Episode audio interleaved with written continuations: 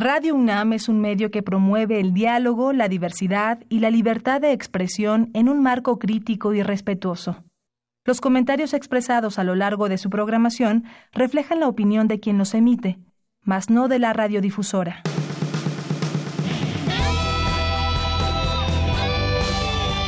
Prisma RU. Relatamos al mundo.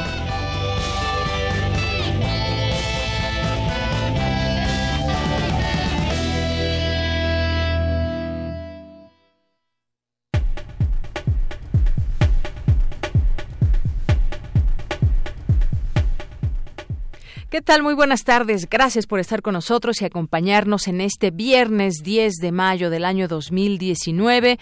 Por supuesto, muchas felicitaciones a todas las mamás que nos están sintonizando en este momento, las mamás que están en casa, las que están en el trabajo. A todas ellas reciban de parte de todo el equipo un gran abrazo y feliz Día de las Madres.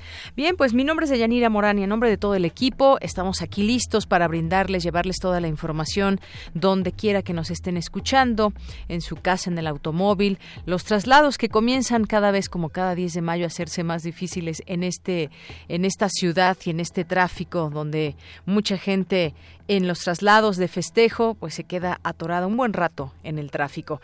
Hoy vamos a hablar, pues justamente aprovechando que es Día de la Madre, vamos a hacer algunas reflexiones sobre el tema, por ejemplo, de eh, la lactancia materna, este noveno simposio que se lleva a cabo de la lactancia materna, amamantar o no amamantar.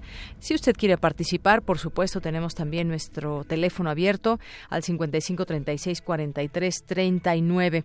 Vamos a hablar de ese tema con la maestra en ciencias, Asilo Olivares, y vamos a hablar después también sobre las madres adolescentes con la doctora Fabiola Baleón, Fabiola Pérez Baleón, que es profesora de la carrera de la Escuela Nacional de Trabajo Social de la UNAM. Con ella vamos a platicar, eh, pues, esa problemática, se vuelve una problemática, muchas madres adolescentes que no lo planearon y que desafortunadamente pues se convierten en madres desde muy temprana edad y esto tiene muchas implicaciones sociales. Vamos a hablar de ese tema. En cultura les presentaremos la obra Tokio y me voy. En la segunda hora de Prisma RU les presentaremos también una entrevista para hablar. Ahora que pues vimos y nos dimos cuenta y, y también el día eh, de ayer y de hoy ha habido manifestaciones ahí en, en Real de Mayorazgo por esta tala de árboles para pues eh, para hacer ahí algún otro tipo de construcciones. Está muy cerca una eh, en marcha una edificación muy muy alta. Se hablan de 60 pisos imagínense en pleno en plena delegación de Coyoacán, donde hay mucha problemática de distinto tipo ligada también al tema inmobiliario. Así que, pues, ¿por qué no debemos talar árboles? Parecería muy lógico sin embargo, se sigue haciendo en la ciudad, se necesitan más árboles en vez de, de, talarlos, de cortarlos, de matarlos. Vamos a hablar de este tema más adelante. Hoy es viernes de Refractario RU, nos acompañará aquí Javier Contreras, maestro en Derecho y profesor de la FESA Catlán, para hablar, de varios temas que durante la semana fueron eh, noticia, como el caso de la aprobación de la reforma educativa, la licitación desierta para la construcción de la refinería Dos Bocas y las previsiones negativas del crecimiento económico económico en México. ¿Qué hacer? Vamos a tener esta, este comentario con él. Y después cerramos con Melomanía RU con nuestra jefa de discoteca de Radio UNAM, Dulce Hueta. Así que no se lo pierdan. También estamos atentos a nuestras redes sociales en arroba Prisma RU y en Prisma RU en Facebook. Ahí estamos y al 5536 4339. Desde aquí, relatamos al mundo. Relatamos al mundo. Relatamos al mundo.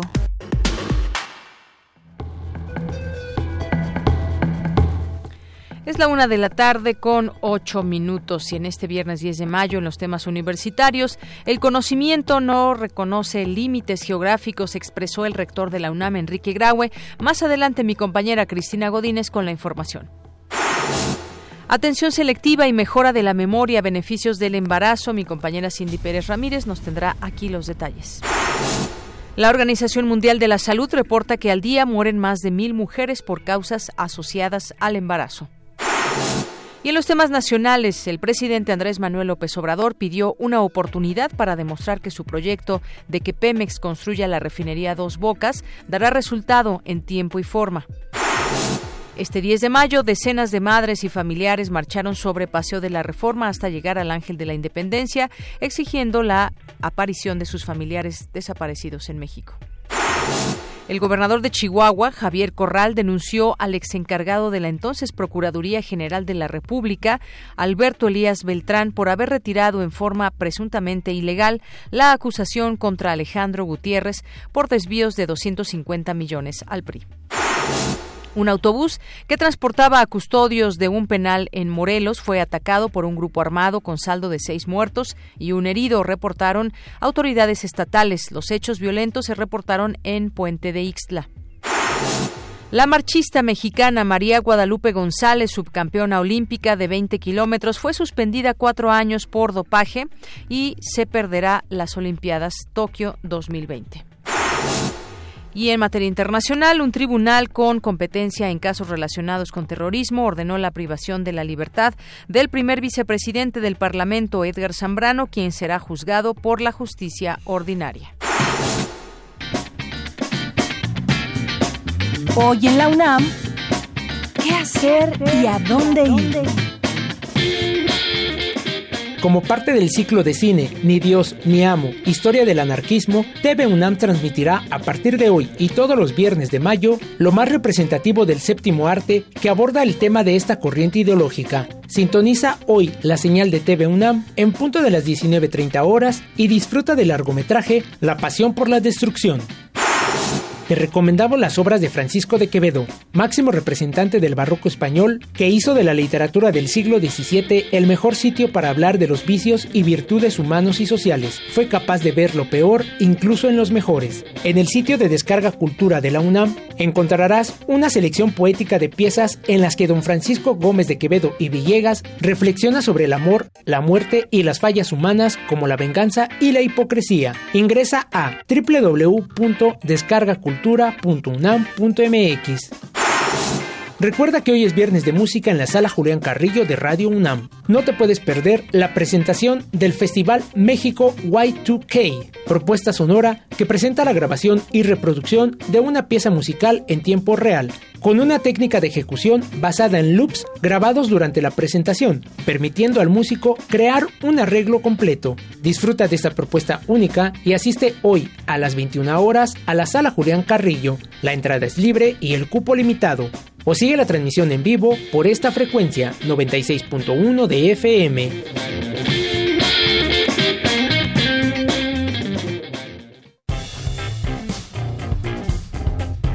Campus RU Iniciamos nuestro campus universitario, una de la tarde con 12 minutos. El día de ayer se emitió un comunicado por parte de nuestra casa de estudios. La UNAM informa. La tarde de ayer se dio una discusión y posterior enfrentamiento entre dos vendedores ambulantes en las inmediaciones de la Facultad de Filosofía y Letras, del cual uno de ellos resultó con una herida en la pierna. El comerciante herido fue trasladado al hospital de Joco, donde recibe la atención necesaria, en tanto que el agresor fue detenido y llevado a las oficinas del Ministerio Público de la zona. Las clases y demás actividades académicas en la referida facultad se desarrollaron hasta el día de ayer con normalidad y bueno, pues hoy es día feriado en la UNAM. Continuamos, continuamos con la información universitaria de este día 10 de mayo. La Organización Mundial de la Salud reporta que al día mueren más de mil mujeres por causas asociadas al embarazo. Mi compañera Cristina Godínez nos tiene esta información. De Yanira Auditorio de Prisma RU, buenas tardes. Hoy que en muchos lugares se festeja a las madres, es importante que también hablemos de aquellas que murieron durante el embarazo, el parto o el posparto. En este sentido, en la Escuela Nacional de Trabajo Social tuvo lugar el tercer seminario sobre salud y discapacidad. Al participar en la conferencia Emergencia Obstétrica, Julio César Medina Arellano, profesor de Trabajo Social, dijo que en nuestro país, por cada 100.000 embarazadas con hijos nacidos vivos, ocurren 50 muertes maternas y 63% de esas defunciones se concentran en los estados de Veracruz, Chiapas, Oaxaca, Estado de México y la Ciudad de México. Algunas de las muertes, por ejemplo, dice la OMS, diariamente mueren en todo el día mil mujeres por causas relacionadas con, asociadas al embarazo. Mil mujeres en todo el mundo, diarias. Sin embargo, si uno se pone a ver, la probabilidad de que muera una mujer en África es de 1500 por cada mil, nacidos vivos. Si nos vamos a México, hay una probabilidad todavía, en la actualidad, dicen que han bajado, algunos dicen que estamos sobre 50 muertes por cada mil nacidos vivos. El también titular de Trabajo Social del Hospital Materno Infantil Guadalupe Victoria, en el municipio mexiquense de Atizapán de Zaragoza, afirmó que la mayoría de las defunciones y los riesgos de salud para madre y el niño pueden ser prevenidos, detectados y tratados con éxito si se aplican los procedimientos normados para la atención. Medina Arellano indicó que hay tres factores para que la atención a mujeres a punto de dar a luz no sea tan exitosa son la demora en la ayuda, la tardanza para llegar al lugar y el retraso para el abordaje médico. Por ello, el estudio social previo es fundamental a fin de tener un trato personalizado, concluyó. Deyanira, este es mi reporte. Buenas tardes. Gracias, gracias Cristina Godínez. Vamos a continuar ahora con la cantera universitaria que todos los viernes nos presenta nuestra compañera Virginia Sánchez. Y hoy tendremos a eh, Yendi Jimena eh, Montiel Huerta, estudiante del décimo semestre de la carrera de Derecho en la UNAM, quien obtuvo medalla de bronce en la Universidad Nacional 2019 en Taekwondo. Adelante. Cantera RU.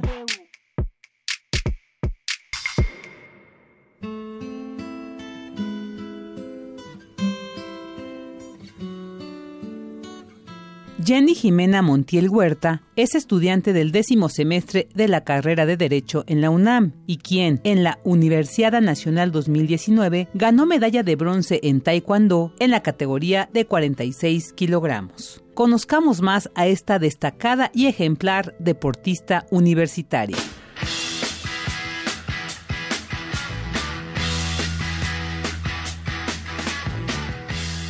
Mi nombre es Yendi Jimena Montiel Huerta.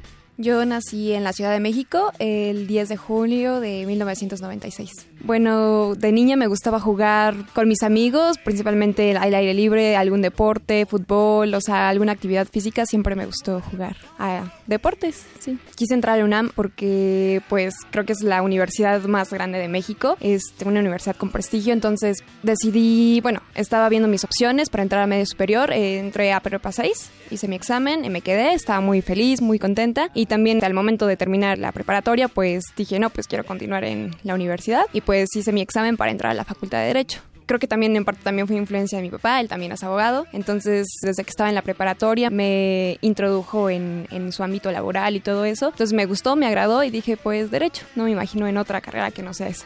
Bueno, mi acercamiento con el taekwondo empezó gracias a mi papá. Él eh, también de joven empezó a practicar y pues se convirtió en mi maestro. Él me instruyó hasta cinta negra. Bueno, él estuvo junto a mí todo el proceso. Lo que representa el taekwondo en mi vida creo que es un aspecto, un elemento más dentro de ella. No me imagino dejar el taekwondo. Yo creo que implica todo un proceso, implica también una doble responsabilidad porque pues es cumplir tanto con la escuela, con mis responsabilidades en casa, con la responsabilidad responsabilidades de ir a entrenar. Este, no dejar a un lado los entrenamientos, pero pues es todo muy integral, vaya. Y pues también es un complemento muy bonito porque pues conoces personas, haces relaciones, este, el esparcimiento que te da, una manera de desestrés, ya después de una semana muy cargada y etcétera, etcétera, pues siempre ir a entrenar es, te relaja y pues es una parte muy, muy padre, aparte de poder representar a la universidad, siempre es una experiencia muy, muy bonita.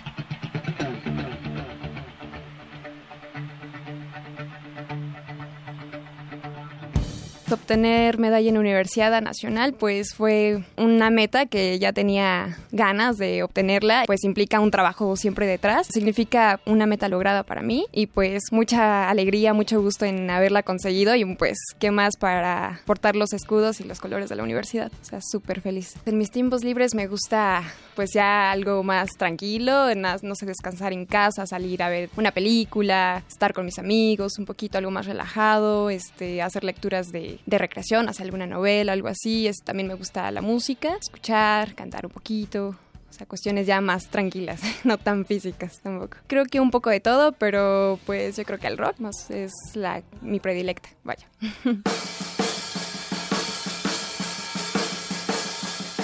Mis proyectos a futuro, creo que principales, terminé la carrera, estaba trabajando en un despacho, entonces también es como meterle motor en ese aspecto y conseguir un buen trabajo. También a futuro igual poner mi propio despacho en cuestión laboral, es lo que me gustaría y pues darle a eso. Pues sí, seguimos en el proceso para el próximo nacional, selectivo nacional, pues entrar, igual conseguir una medalla, eh, posicionarme en un buen lugar y pues continuar con mi preparación. Yo creo que unos 3, 4, 5 años más y pues si no es ya al, momento de, que se termine mi vida deportiva por la edad, etcétera, etcétera, pues igual continuar dando clases o alguna cuestión así, pues sí también me, me agradaría bastante combinar las actividades deportivas y académicas sí es complicado, pero nada que no se pueda con una buena organización. O sea, siempre medir tiempos y pues poner prioridades, ¿no? A veces luego, ah, que quiero salir con mis amigos, pues no se puede porque tengo que estudiar o porque tengo que entrenar. Entonces, sí, sí es difícil, es complicado, pero yo creo que por esto eh, lo volvería a hacer siempre. Agradezco todos mis logros, yo creo que a mi familia, a mis profesores que estuvieron desde mi formación, a mi profesor, a mi entrenador ahorita, al profesor Federico Arceo, que es a quien ahorita estoy entrenando, a, un, a mi compañero Gonzalo, un amigo y compañero que me está apoyando en todo este proceso, pues a mis padres, a mis hermanos que me apoyan y me han apoyado, después yo creo que a todos ellos y a todos los que me han ayudado a entrenar y etcétera, etcétera.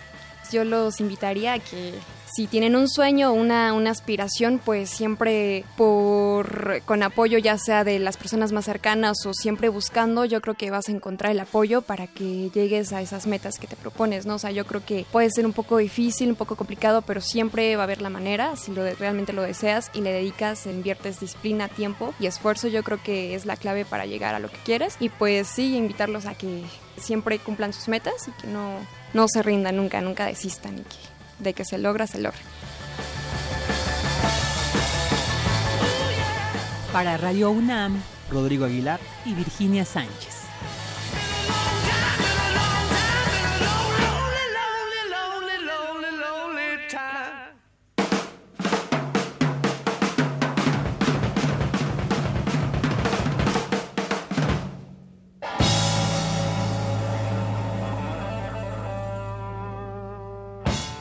Porque tu opinión es importante, síguenos en nuestras redes sociales, en Facebook como Prisma RU y en Twitter como arroba PrismaRU. Continuamos una de la tarde con 21 minutos. Ya está en la línea telefónica y es un gusto tenerla aquí para este programa de Prisma RU de Radio UNAM a la maestra en ciencias Sacil Olivares Sandoval, que es coordinadora general de nutrición humana y metabolismo. Y pues vamos a hablar de el noveno simposio lactancia materna, amamantar o no amamantar y todo lo que conlleva este tema. Maestra, bienvenida. Hola, buenas tardes. Muchísimas gracias por por de tener la oportunidad de promover nuestro simposio. Es el noveno. Entonces estamos muy contentas porque cada año ha sido un simposio diferente, con temas distintos que no se han repetido. Lo hemos venido haciendo cada año en el Instituto Nacional de Pediatría. Así es. Y bueno, pues hablar de la lactancia materna es hablar de muchas cosas. Yo traje aquí el dato de la Organización Mundial de la Salud que recomienda la leche materna como la mejor alimentación para los bebés debido a que ayuda a contrarrestar eh, infecciones, prevenir alergias y proteger de afecciones crónicas, entre otras cosas. Hablemos de eh, en este caso, el tema, como decía usted bien, del simposio, amamantar o no amamantar. Pues tenemos eh, como seres humanos la opción de elegir si vamos a amamantar o no. Los animales mamíferos eh, que no son humanos no se preguntan nada, simplemente lo hacen y los seres humanos pues de pronto tenemos de dónde escoger. Yo creo que podemos escoger si amamantar porque una vez que tenemos todos los datos del beneficio que nos trae la lactancia materna, tanto para la madre, pero especialmente para el bebé. Es tan grande eh, la diferencia de las ventajas que hay de darle leche materna a un bebé que a veces resulta un poco raro tener que decir que hay opciones. La lactancia materna tendría que ser como la opción siempre, la primera, la mejor, este pues como que no tendría que haber dudas, pues son muchísimas las ventajas a nivel molecular hasta el nivel social, ¿no?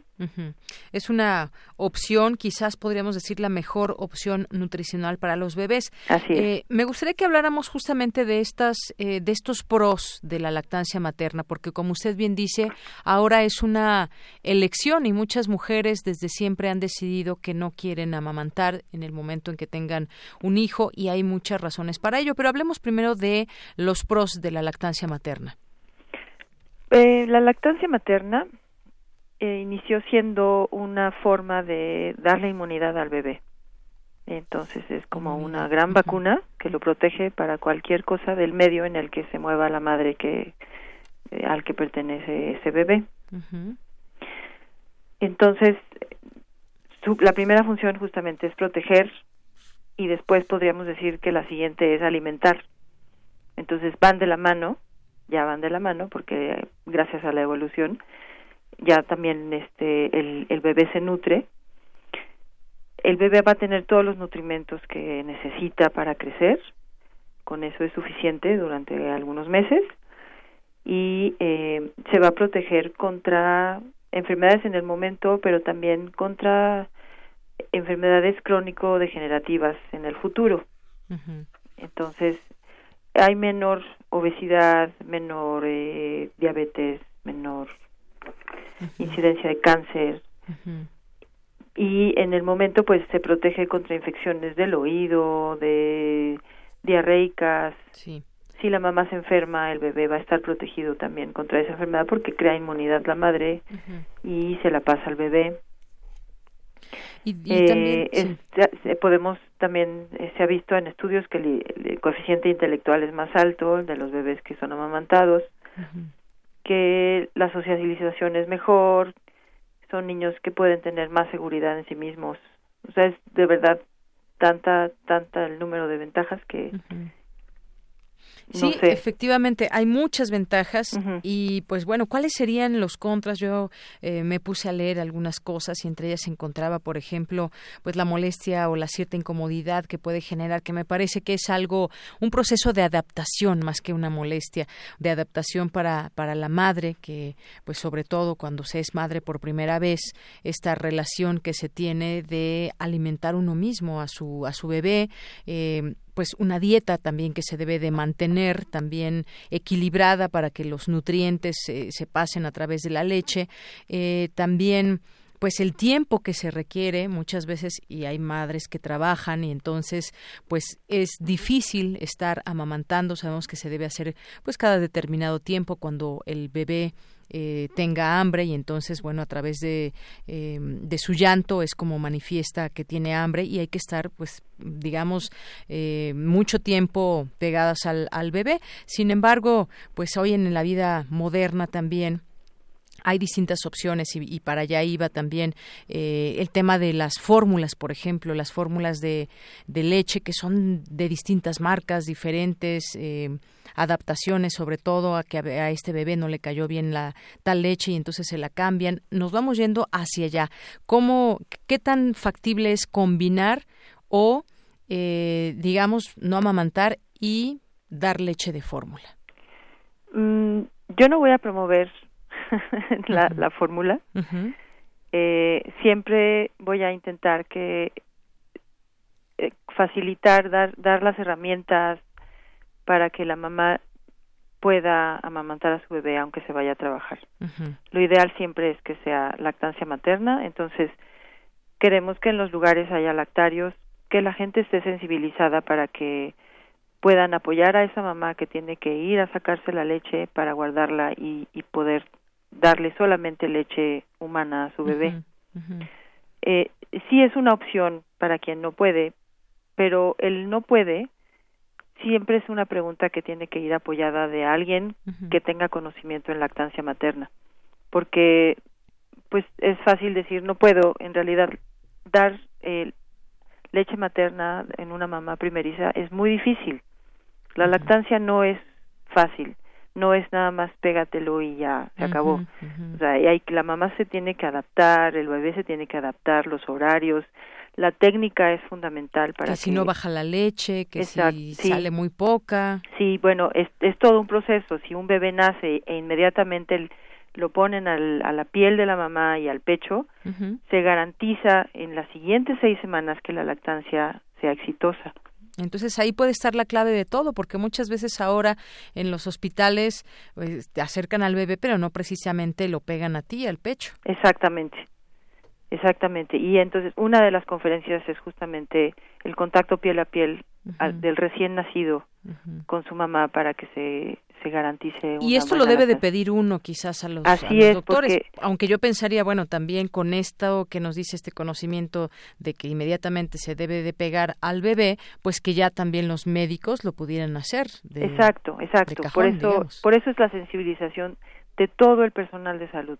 Y mientras más personas sepamos va a ser más fácil que nos apoye el que está al lado o que nos apoye con una enfermera que sepa y que apoye se hace la diferencia para que la mamá logre amamantar a su bebé.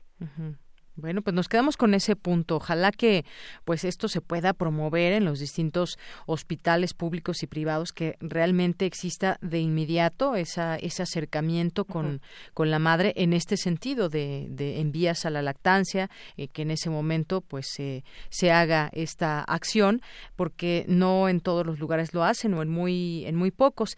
Y precisamente de eso se trata este noveno simposio de lactancia materna para discutir todos estos temas y conocer la importancia de la lactancia. Cuéntenos cuándo se va a llevar a cabo, dónde.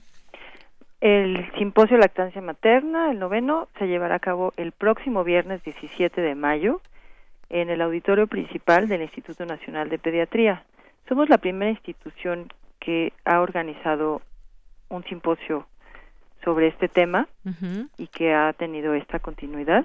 Sí. Eh, la, la APROLAM también tiene un congreso internacional que es muy importante, que lo hace cada noviembre, pero institucionalmente sí somos los primeros, ¿no?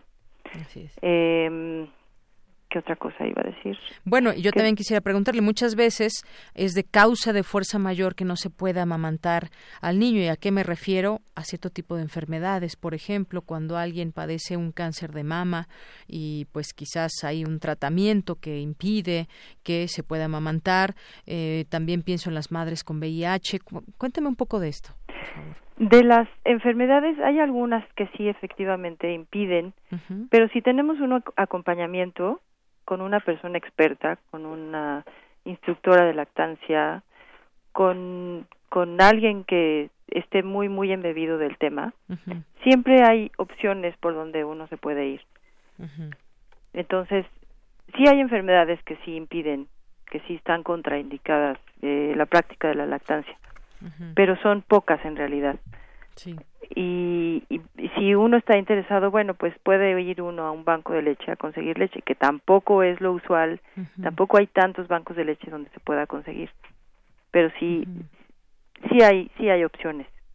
Así es. Bueno, pues hacemos esta invitación a todas las personas que quieran acudir al el próximo viernes 17 al Instituto Nacional de Pediatría para hablar de estos temas. Si tienen dudas, pueden, por supuesto, ahí exponerlas. De eso se trata también que la gente aprenda que, eh, pues que que responda a todas sus preguntas que pueda tener, sobre todo quienes piensan quizás en ser madre y que sepan que esta puede ser una oportunidad también de comunicarse de una manera muy estrecha con su con su bebé. Esto y más eh, se llevará a cabo, se dará cuenta ahí en este noveno simposio de lactancia materna.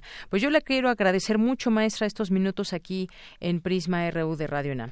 Al contrario, y una cosa más, sí. si ustedes están interesados, las personas que estén interesados en inscribirse, nuestro simposio es el primero en inaugurar la inscripción en línea, entonces pueden entrar a la página del Instituto Nacional de Pediatría, encuentran el cartel, el dibujito donde está el, simposio anunciado y siguen las instrucciones de seguir leyendo y finalmente tienen que ingresar todos sus datos.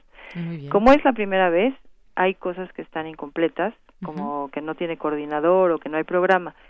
Todavía no no se sube porque apenas se está se ha estado haciendo en en estos días. Muy bien, se está actualizando, pero esto es, hay que recordar, al 17 de mayo. Exacto. Y en estos días, antes, pueden hacer este registro. Exacto, y solo cuesta 150 pesos. Muy bien. Y la última cosa, tengan cuidado cuando les digan, no tengo suficiente leche, este siempre hay una opción siempre se puede trabajar para que la mamá produzca suficiente leche. Bueno, eso hay que tomarlo también muy en cuenta. Pues, maestra, muchísimas gracias por estar con nosotros. Muchas gracias. Hasta luego. Hasta luego. Buenas tardes. Fue la maestra en ciencias, Sacil Olivares Sandoval, coordinadora general de Nutrición Humana y Metabolismo en el Instituto Nacional de Pediatría. Porque tu opinión es importante, síguenos en nuestras redes sociales, en Facebook como Prisma RU y en Twitter como arroba PrismaRU. Queremos escuchar tu voz. Nuestro teléfono en cabina es 55 36 43 39. Prisma RU. Relatamos al mundo. Una de la tarde con 34 minutos y ya está en la línea telefónica la doctora Fabiola Pérez Baleón, profesora de la carrera de la Escuela de Trabajo Social, ahí en la Escuela Nacional de Trabajo Social de la UNAM. ¿Qué tal, doctora? Bienvenida. Hola, Deyanira. Gracias por la invitación. A usted, doctora, también por aceptarla y hablemos de un tema que puede pues puede volverse un grave problema o ya es un gran problema eh, social y tiene que ver con el embarazo adolescente. No es que per se el embarazo sea un problema o que el ser adolescente sea un problema si se está embarazada, sino que muchas veces los embarazos adolescentes no son planificados y esto trae sus consecuencias. Me gustaría que hablemos de este tema, doctora, para introducirlo en este día, justamente el Día de la Madre. Sí, muy bien. Pues mira, ¿qué te cuento? Hay, hay bastantes aristas que se pueden explorar en el tema. Efectivamente, eh, nosotros en el grupo que tengo, que voy coordinando en la Escuela Nacional de Trabajo Social sobre la ENFADEA, la encuesta nacional de los factores determinantes del embarazo en la adolescencia, eh, tenemos una postura de eh, no eh, calificar por sí mismo al embarazo durante la adolescencia como una situación que deba ser vista eh, negativamente, ¿no? Sí, ¿no? Negativamente, efectivamente. Pero sí no podemos eh, dejar de lado que hay varios factores que se van eh, reuniendo para que esa situación no se dé en las mejores condiciones. Por ejemplo, en las eh, adolescentes y ah, hoy en día también estamos estudiando a los varones que llegan a ser padres en esta etapa, no necesariamente o no siempre están en la escuela cuando sucede el embarazo. Muchas de estas jóvenes eh, proceden de niveles socioeconómicos eh, de escasos recursos y la escuela deja de ser una opción para ellas desde antes del embarazo. eh, cuando ya sucede el embarazo, ellas, eh, no sé, de tres de cada cuatro adolescentes, no se porta la enfadea, ya no estaban en la escuela. su nivel socioeconómico tiende a ser o a estar concentrado en el nivel más eh, eh, pauperizado de la población. eh, no necesariamente tampoco están trabajando en trabajos que les pudieran eh, reportar alguna remuneración económica o cuando lo hacen por sus credenciales educativas, eh, los empleos en los que están insertas pues son de baja remuneración y eh, flexibilizados en el sentido de que no ofrecen condiciones laborales óptimas para el desarrollo de la persona y de la familia. Eh, también hay que aclarar que se cree que eh, sucede en mayor medida cuando la joven es soltera. Y no, tanto los estudios como nuestra encuesta demuestran que la gran mayoría ya están viviendo en unión eh, previo al embarazo o que el embarazo detona ya la unión conyugal, muchas veces de tipo consensual. Mm, es decir, está muy asociado al- a, una vida eh, eh, doméstica y con características tradicionales, ¿no? De, de- del deber ser de la mujer eh, eh, madre y de el varón que puede o no decidir si se hace responsable de su paternidad o eh, se desaparece. Y entonces eh, también vemos ahí que entra a la red social familiar, Sí. ya sea que ella se una con la pareja o no, la familia posibilita eh, las condiciones pues para que la joven eh, mujer y su bebé eh, puedan desarrollarse, puedan perdón, puedan sobrevivir, pero no está siendo en las condiciones eh, más óptimas. El Estado eh, descuida sus funciones principales que debieran ser proporcionar una educación, no solo eh, de asegurar que van a estar en la escuela, sino de calidad, donde además se les dé información a hombres y a mujeres sobre educación sexual integral que incluya los derechos sexuales y reproductivos, el conocimiento de métodos anticonceptivos, eh, el noviazgo, la negociación de los métodos anticonceptivos, porque también lo que vemos con estas eh, jóvenes y, también con los adolescentes varones es que sí conocen de métodos anticonceptivos. Sí. Sí les han hablado. Nos dicen, a cada rato nos platican o sabemos, pues, de, Tienen esa educación desde temprana edad. Pues tienen, los elementos. Ajá. Eh, dejémoslo en que no, no, no, necesariamente es educación, es información, pero es una información, pareciera ser que es repetitiva, o sea, eh, la sexualidad es muy amplia. Y solamente se enfoca esta información en unos cuantos aspectos, ¿no? La, el aparato reproductor masculino-femenino, los métodos anticonceptivos y las consecuencias negativas, embarazo, ITS, VIH, SIDA. Pero no se explora esta parte de la sexualidad gozosa, placentera, como un derecho de los seres humanos que debe ser disfrutada sin culpa, pero con responsabilidad y disociada de la maternidad, paternidad, del embarazo. Es decir, no los, los adolescentes, sobre todo estos que se embarazan, los y las, eh, tienen eh, concepciones de género muy tradicionales donde pues mm, por una parte no usan anticonceptivos por toda esta cuestión de eh, sí los conozco pero no se siente igual pero este dicen que produce acné que te puede dejar infértil este tipo de, de mitos no o eh, percepciones erróneas. Y por otro lado también ese miedo de bueno si pido yo como mujer a mi pareja el uso de métodos anticonceptivos va a pensar que eh, pues ya tengo experiencia, que no soy alguien que con el que él pudiera formar una pareja conyugal, entonces se prefiere muchas veces correr el riesgo de un embarazo o una infección a eh, quedar fuera ¿no? de las posibilidades de ser vista como parte de las eh, mujeres que pudieran ser eh, casaderas, por decirlo de alguna manera. Sí, que esto también me remite a temas culturales, ¿no? Claro, es, exacto. Entonces, es, justo es eso. No es tanto, volvemos al punto, no es tanto que desconozcan métodos, sino que hay una parte de creencias culturales en, torno a género, a lo que debe ser una mujer, lo que debe ser un hombre, para valer, para ser visto, para ser aceptado en, sociedad, para transitar de la infancia, que es ese periodo ahí este, eh, eh, temprano de la vida, a un papel social de adulto, pero a estas edades es decir, también esas concepciones culturales de que ser adulto eh, no son globales, no son homogéneas. nosotros desde la academia, desde las clases eh, socioeconómicas medias y altas, lo vemos, ¿no? Como que la adolescencia debiera ser un periodo para estudiar, eh, conocerse, tener novios, tener parejas. Eso no necesariamente sucede en estas clases porque no se ve también a la educación como un posibilitador para superar, para lograr la movilidad social ascendente. Y el trabajo, pues aun cuando tengan cierta escolaridad, se ve que no es necesariamente eh, factible conseguir empleo ¿no? en, en, lo que están estudiando. Entonces, lo, lo que les posibilita sentirse, eh, concebirse como personas, es algo más cercano, unión de, conyugal, el embarazo, si no se logra dar la unión conyugal, eh, está la posibilidad de todas formas de que la maternidad dé un lugar en, la red de parentesco y social que es el lugar de mujer madre.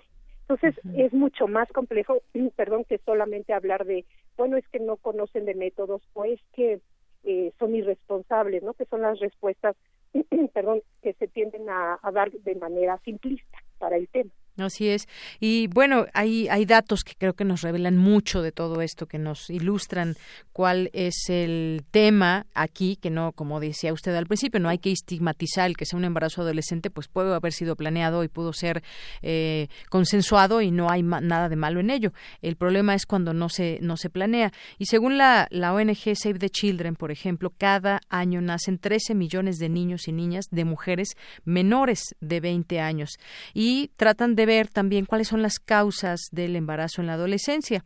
Dos de las principales causas del embarazo en la adolescencia están directamente relacionadas con el nivel de vida y la pobreza de los habitantes de un país. Y usted señalaba algo muy importante. Una cosa es estar informados y una cosa es estar educados. Nos informan, pero no nos educan muchas veces. La educación tiene que ver con otras cosas donde pues hay una formación más clara, más específica de dar los elementos y entender por qué sí o por qué no ser madre a una edad temprana, doctora.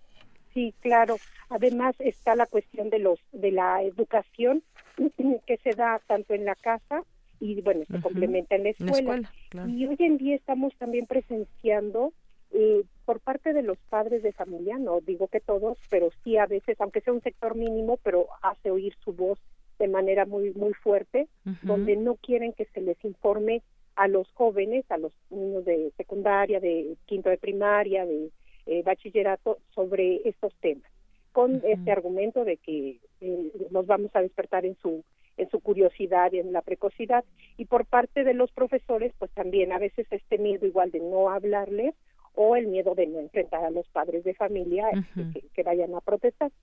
Y, por otra parte están entrando muy fuerte eh, no a todas las escuelas pero vamos si hay una presencia importante que yo noto de organizaciones eh, de provida, por decirlo de alguna manera, ¿no? Con distintos nombres, que entran a estas escuelas. Es un nicho que no está eh, tomando la, la escuela como tal y los padres de familia tienen miedo de hablar y entonces eh, como hay esta situación de embarazos y toda pues sí, e, e, estas situaciones que se presentan en la adolescencia de explorar la sexualidad, los eh, profesores muchas veces dejan que entren estas eh, organizaciones que no necesariamente informan de manera correcta y con bases científicas sobre estas cuestiones. Y si no pasa eso, de todas formas, los adolescentes pues lo platican con sus eh, grupos de pares o ahora con el Internet, este, pueden acceder a muchísima información y el riesgo que estamos corriendo es que ahí sí la información sea tergiversada y no les dé herramientas para decidir cuándo tener relaciones sexuales, con quién tenerlas, eh, usar métodos anticonceptivos, específicamente la ENAPEA, que es, el programa que propuso la, el sexenio pasado, la administración pasada, habla de una doble protección, de promover una doble eh, protección en los adolescentes, que es el uso del condón para protección de VIH, SIDA e ITS, reforzado con un método, por ejemplo, hormonal, podría ser este, el, el DIU, ¿no? para nulíparas, que permita esa protección a las jóvenes, tanto para enfermedades como para embarazos.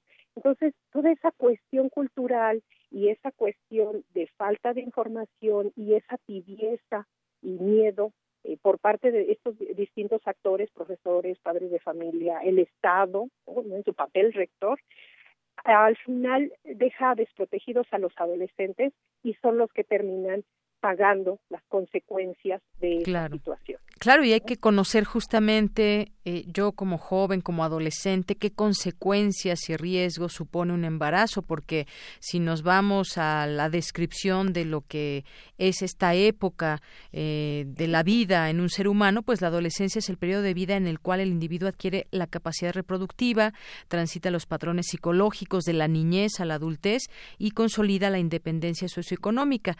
Es decir, normalmente cuando pensamos en un adolescente es alguien que está estudiando o que está en una vida laboral, pero que está en un buen momento de su vida para crear, para hacer cosas y que muchas ocasiones a falta de esta educación, de esta formación, llegan embarazos desde muy temprana edad y esto pues también genera pues muchas veces y sobre todo hablábamos también de países pobres en donde se generan otro tipo de de problemas problemas derivados de esta situación porque no existe una economía bien formada en la familia eh, quizás eh, pues fue una situación que no fue planeada y al no serlo pues genera otros eh, otras situaciones en donde también la familia se ve se ve inmiscuida y muchas otras cosas.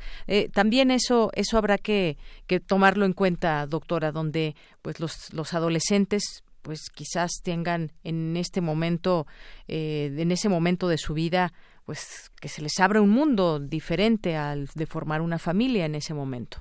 Claro, yo creo que eh, eh, hay dos, digamos, dos grandes razones. ¿no? Hay una parte de adolescentes, en este caso adolescentes mujeres que dicen no quería yo embarazarme en este momento, considero que era eh, no era el momento adecuado y lo posponen o lo imaginan, ¿no? Cuando les hacemos esa pregunta en la FADEA, dicen, bueno, dentro de dos años, cinco años, cuando tuviera 20, 25 años, a veces todavía lo, lo piensan, no cuando son, este, no en ese momento de su vida, pero sí dos años, tres años después, cuando todavía siguen siendo adolescentes. Es decir, a veces la, la visión de corto plazo es la que priva de todas formas, ¿no? No es necesariamente que ellas quisieran ser madres ya cuando han pasado la adolescencia. Eso está por un lado, las que, digamos, se arrepienten, ¿no? Y por otro lado, hay las que dicen, no, yo creo que sí, yo sí quería embarazarme. No usamos métodos anticonceptivos, incluso en la primera relación sexual, porque ya habíamos planeado o porque yo había pensado, porque sí quería embarazarme. Eso hay que tenerlo presente, que las cuestiones de género están muy permeadas en, la población mexicana en general y en, este grupo eh, de eh, adolescentes eh, que apenas van iniciando justo la adolescencia y que además son de nivel socioeconómico bajo, esas cuestiones muy, muy fuertes de género. ¿Qué tendríamos que hacer? Yo, por ejemplo, en, un curso de educación sexual, yo creo que sí eh, sería importante que le dijéramos que la sexualidad es muy amplia, que es eh, algo que va a acompañarlos en toda la vida, que es inherente al ser humano, que no estamos obligados como hombres y sobre todo como mujeres a justificar nuestro ejercicio sexual por medio de un embarazo y de la crianza de un hijo. Es decir, se tiende a ver mal a la mujer que, tiene relaciones sexuales, que tiene una vida sexual plena, que usa métodos anticonceptivos, que se protege, que no está planeando ni buscando un embarazo. Eso se tiende a ver mal, tanto por hombres como por mujeres. se hace una crítica muy fuerte. Entonces, cuando una adolescente se embaraza y, y, vive en pareja, ya puede hacer un ejercicio sexual sin que se le critique, porque ya es madre y porque ya tiene una pareja y es hasta que llega al, al, al, hospital, al sistema de salud para la atención prenatal, donde ya una vez se resuelve, se le pone un método anticonceptivo de manera, eh, de, como un DIU, por ejemplo, ¿no? que, va a durar varios años. Muchas no quieren, dicen yo no quiero eh, tener método anticonceptivo una vez saliendo del embarazo y este bueno ya ya sabemos qué puede pasar. Entonces es mucho más complejo, pero yo creo que ahí tendríamos que apuntar a disociar o a darles elementos para que ellos puedan disociar vida sexual de vida reproductiva. Muy bien. Bueno, pues todo esto se discute también desde los sistemas de salud para tratar de hacer campañas y pues hablar sobre este tema del embarazo adolescente, las consecuencias que puede tener y sobre todo pues que las mujeres que son quienes quedan embarazadas eh, que pues lo, lo, planeen también de una manera muy clara en su vida con la formación que tengan todo esto puede variar a qué edad me debo de casar a qué edad debo tener todo esto también tiene su variación en temas y, eh, culturales en muchos lugares de provincia por ejemplo es diferente a la idea que se tiene muchas veces en grandes ciudades donde pues uno va retrasando la, la maternidad pero bueno muchos elementos gracias eh, doctora por platicar con nosotros en este día de las madres sobre este tema tan importante, madres adolescentes. Muchas gracias. Gracias, Deyanira. Hasta luego. Hasta luego. Muy buenas tardes. Doctora Fabiola Pérez Baleón, profesora de la carrera de la Escuela Nacional de Trabajo Social de la UNAM. Continuamos. Porque tu opinión es importante, síguenos en nuestras redes sociales, en Facebook como Prisma RU y en Twitter como arroba PrismaRU. Prisma RU. Relatamos al mundo.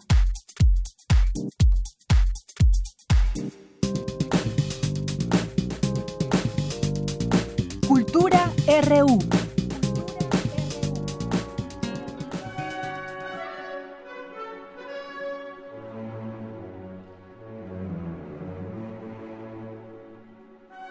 Amigos de Prisma RU, gracias por seguir en sintonía de Radio UNAM. Esta tarde traemos para ustedes diversas opciones teatrales, obras que terminan, otras que comienzan y varias que siguen en temporada. Mañana sábado 11 de mayo, en el Teatro Juan Ruiz del Arcón, se estrenará La maté por un pañuelo. Esta versión de Otelo de William Shakespeare, escrita por Andrea Salmerón y Alfonso Cárcamo, se desarrolla en una temporalidad actual y en un contexto político. Ese universo de nuevos políticos varones, blancos, bien peinados, que deciden los destinos de la nación entre whisky y damas de compañía. En una comisión de seguridad hay un grupo de hombres que son los que mandan y las mujeres son las secretarias, las edecanes sin voz, las queridas, adornos que si quieren ellos rompen porque sí, porque pueden, por una llamada, por un mensaje de WhatsApp, por un pañuelo. Conoce cómo se desarrolla la trama del 11 de mayo al 30 de junio, jueves, viernes y sábado a las 7 de la noche y domingos a las 6 de la tarde.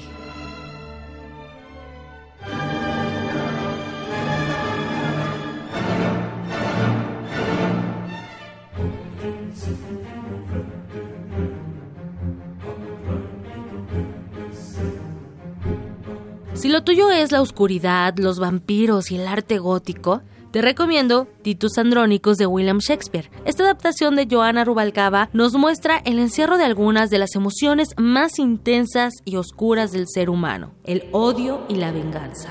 Giovanni Jiménez Arreola, director de Luna Llena, Artes Escénicas, nos cuenta más. Hitos Andrónicos es una tragedia original de William Shakespeare. Esta es una adaptación de Joana Rubalcaba. Narra la historia de un general romano que viene victorioso de conquistar el imperio godo al entrar a Roma como parte de sus tradiciones y los ritos religiosos, siendo él un hombre bastante tradicional y recto, decide sacrificar al primogénito de la emperatriz del imperio godo, que se llama Zamora. Esto desencadena una serie de cosas y acciones con pura intención de venganza, maquiladas a partir de la mente de Zamora después de este hecho y de la mano con Aarón, que es su amante. La poesía shakespeariana nos parece muy vigente, sobre todo por la manera en que toca los temas humanos. El arte en general tiene sus temas universales y en este caso con la intención de poder crear un lenguaje y para poder acercar a nuestro público joven sobre todo, relacionamos la poesía de Tito Andrónico con un tema como el vampirismo. La sangre tiene un gran valor, además de encontrar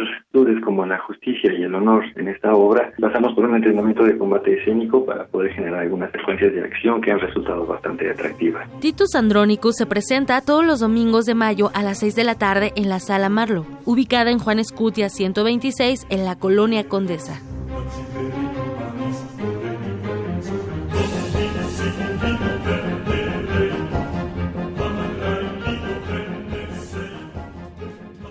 Como parte de los ciclos Perspectiva de Género y Juventud Libre de Estereotipos de la Coordinación Nacional de Teatro del Instituto Nacional de Bellas Artes y Literatura, se presenta Beautiful Julia, una obra escrita por Maribel Carrasco y dirigida por Boris Schumann. ¿Quieres conocer la trama de la obra? Boris Schumann nos cuenta.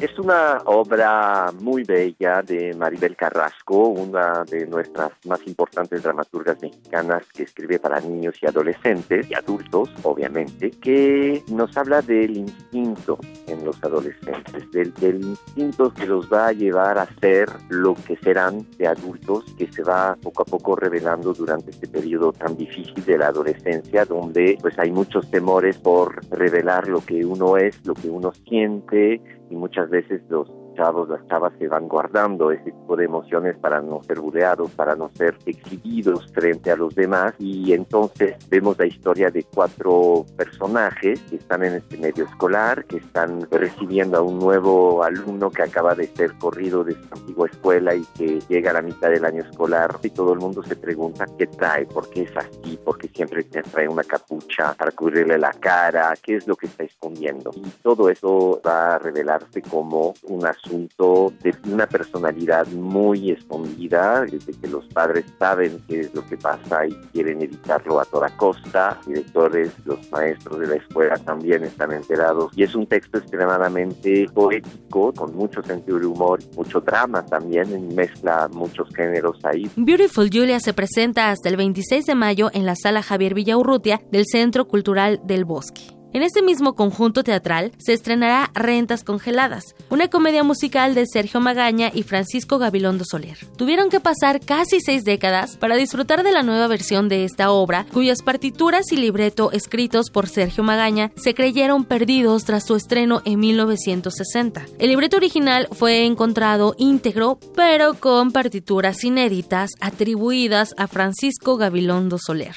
Este insólito hallazgo nos permite conocer la historia de un grupo de empresarios empeñados en convencer a un gobernante de descongelar las rentas para elevar el alquiler de sus propiedades, plan que se modifica por las acciones de un joven enamorado. Para que conozcas la historia completa, tenemos cinco pases dobles para la función del sábado 11 de mayo a las 7 de la noche y cinco pases dobles para el domingo 12 de mayo a las 6 de la tarde en el Teatro del Bosque Julio Castillo, ubicado en Paseo de la Reforma y Campo Marte sin número. Llama al 55 36 43 39 y llévate un pase doble para que disfrutes del teatro. Les deseo que tengan un excelente fin de semana.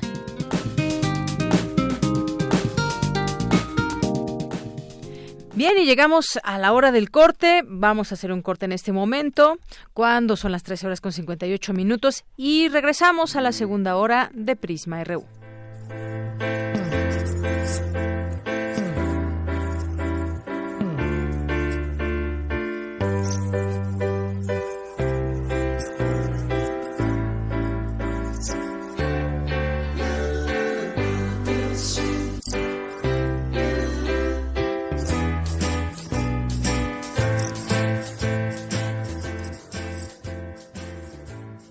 Queremos escuchar tu voz. Nuestro teléfono en cabina es 55 36 43 39.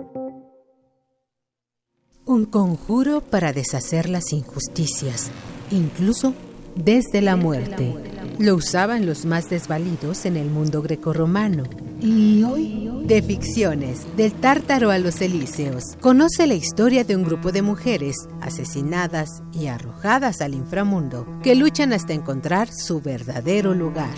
Todos los martes de mayo a las 8 de la noche en la sala Julián Carrillo de Radio UNAM. Adolfo Prieto 133, Colonia del Valle. Radio UNAM. Experiencia sonora. 1997, la gente de la capital ha elegido al jefe de gobierno por primera vez. Se despenaliza el aborto en el DF. Este es un gran avance en materia de derechos humanos. La nueva reforma permite el matrimonio entre parejas del mismo sexo en el Distrito Federal. La ciudadanía frena el corredor Chapultepec gracias a la consulta organizada por el IED. Este primero de julio de 2018, en la Ciudad de México se registró un nivel de participación histórico.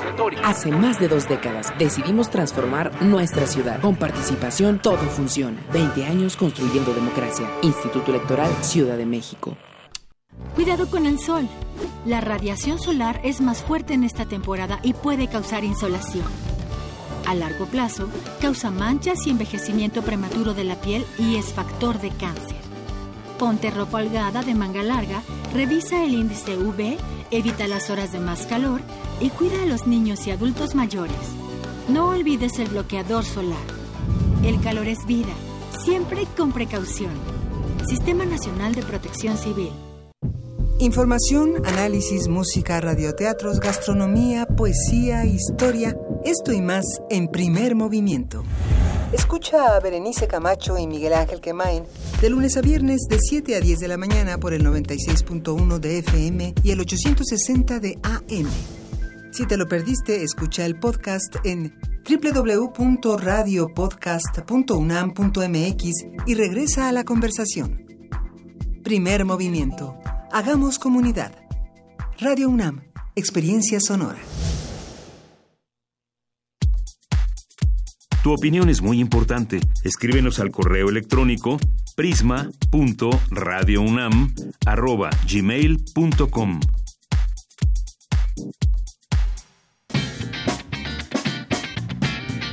Mañana en la UNAM, ¿qué hacer y a dónde ir?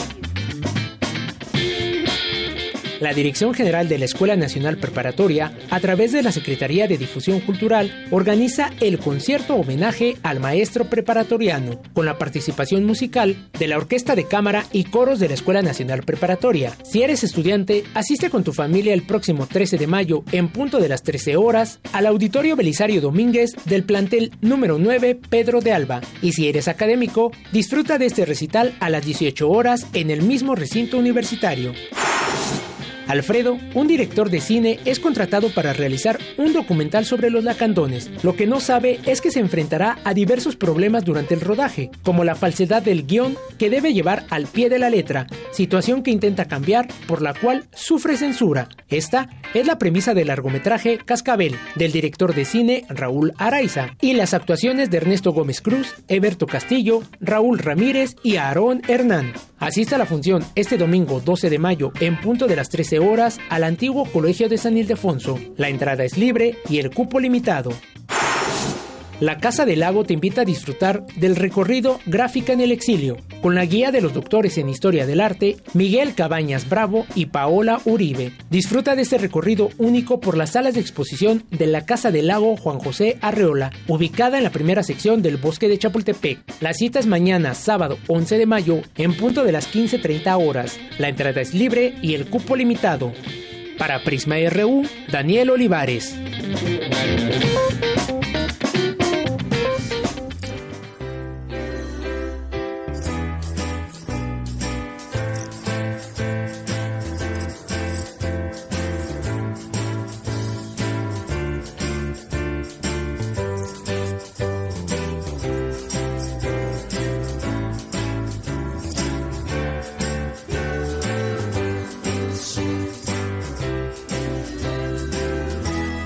Un poco de Beatles no caen mal en este día. Your Mother Should Know.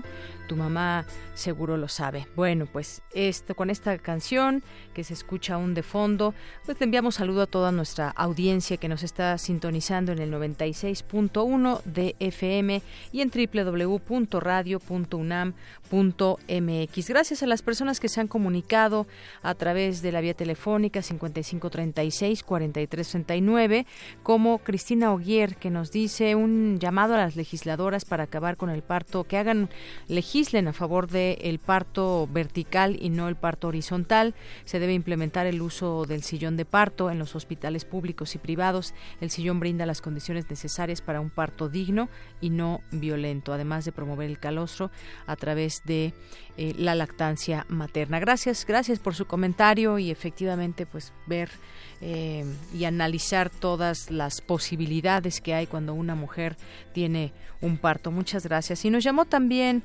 Fernando López Ocampo, el doctor Fernando López Ocampo, que, pues bueno, ahí nos hizo algunas, algunas eh, comentarios sobre la mesa que tuvimos de medicina tradicional. Eh, y bueno, dice que algunas de las cosas que se dijeron no está de acuerdo. Le agradecemos su llamada y por supuesto lo tomamos en cuenta como ese tema del que se hablaba de alcalinizar la sangre. Muchas gracias doctor por llamarnos y valoramos también mucho su opinión. Y bueno, aquí en el Twitter, muchas gracias a quienes están presentes. Y dicen por ahí, dicen, la, dicen en Radio Pasillo que de pronto aquí se aparece una niña. Y dice aquí nuestra compañera Cristina Godínez que en el video que hicimos al principio justamente apareció la niña fantasma. Gracias por el comentario. Y bueno, Paola del Este nos dice, podrían repetir los datos de la puesta en escena Titus Andronicus. Andronicus. En un momento damos a conocer la información. Paola, el Zarco nos dice el odio y la venganza que bien se le da, digo, qué bien le salió a la niña Quirós esa parte. Ahí está. Muchísimas gracias, El Sarco Iquetecuani, por tu comentario. También eh, mandarle saludos a Brian. Nos dice, la mejor guía de educación sexual es La Rosa de Guadalupe. Bueno, aquí ya pasamos tu comentario. Brian, muchas gracias. El Zarco, por cierto, varias felicidades y muchos abrazos para todas las, las madres del clan Prisma RU. Las arrobaría, pero qué tal que ya son más que en el último censo. Bueno, pues muchas gracias. Recibimos tus felicitaciones. Muchos saludos. A Guerrero también le mandamos muchos saludos, por supuesto. Paula del Este nos dice que platique sobre el estrés y los sustos y se afecta en la calidad de la leche.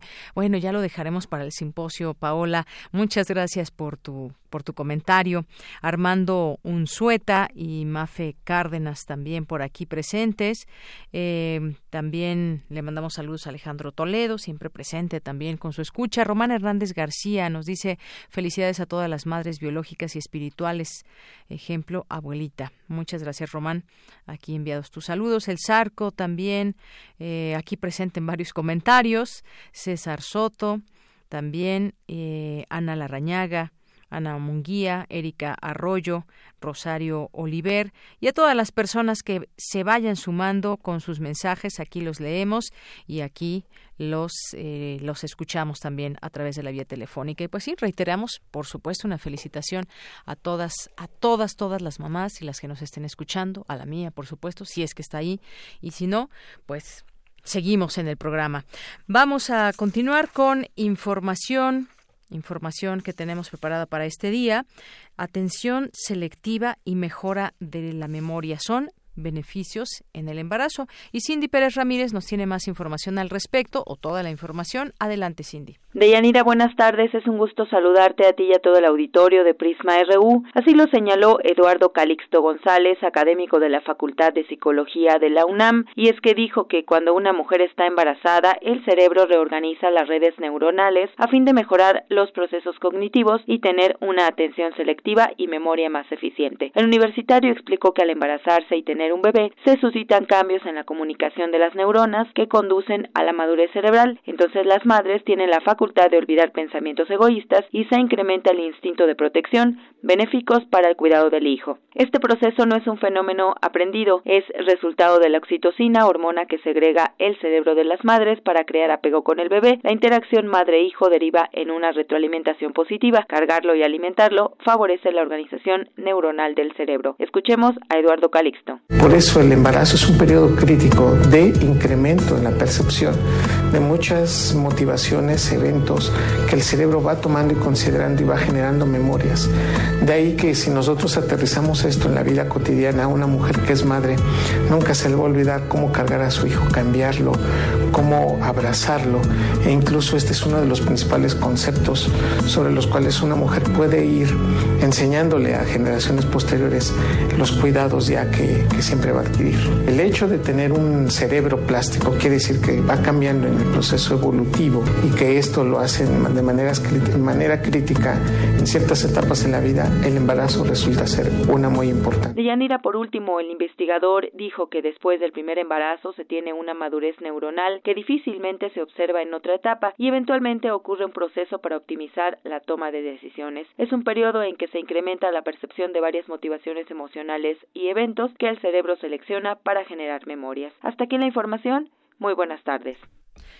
Gracias, Cindy. Muy buenas tardes. Y bueno, Paula del Este, que nos preguntaba sobre la obra Titus Andronicus, se presenta en la sala Marlowe, Marlowe, Juan Escutia, 126, es la dirección en la colonia Condesa, los domingos de abril y mayo a las 6 de la tarde. Gracias, Paula del Este, por tu comentario y ahí está la respuesta. Continuemos, continuemos ahora con mi compañera Cristina Godínez. El conocimiento no reconoce límites geográficos, expresó el rector de la UNAM. Adelante, Cristina.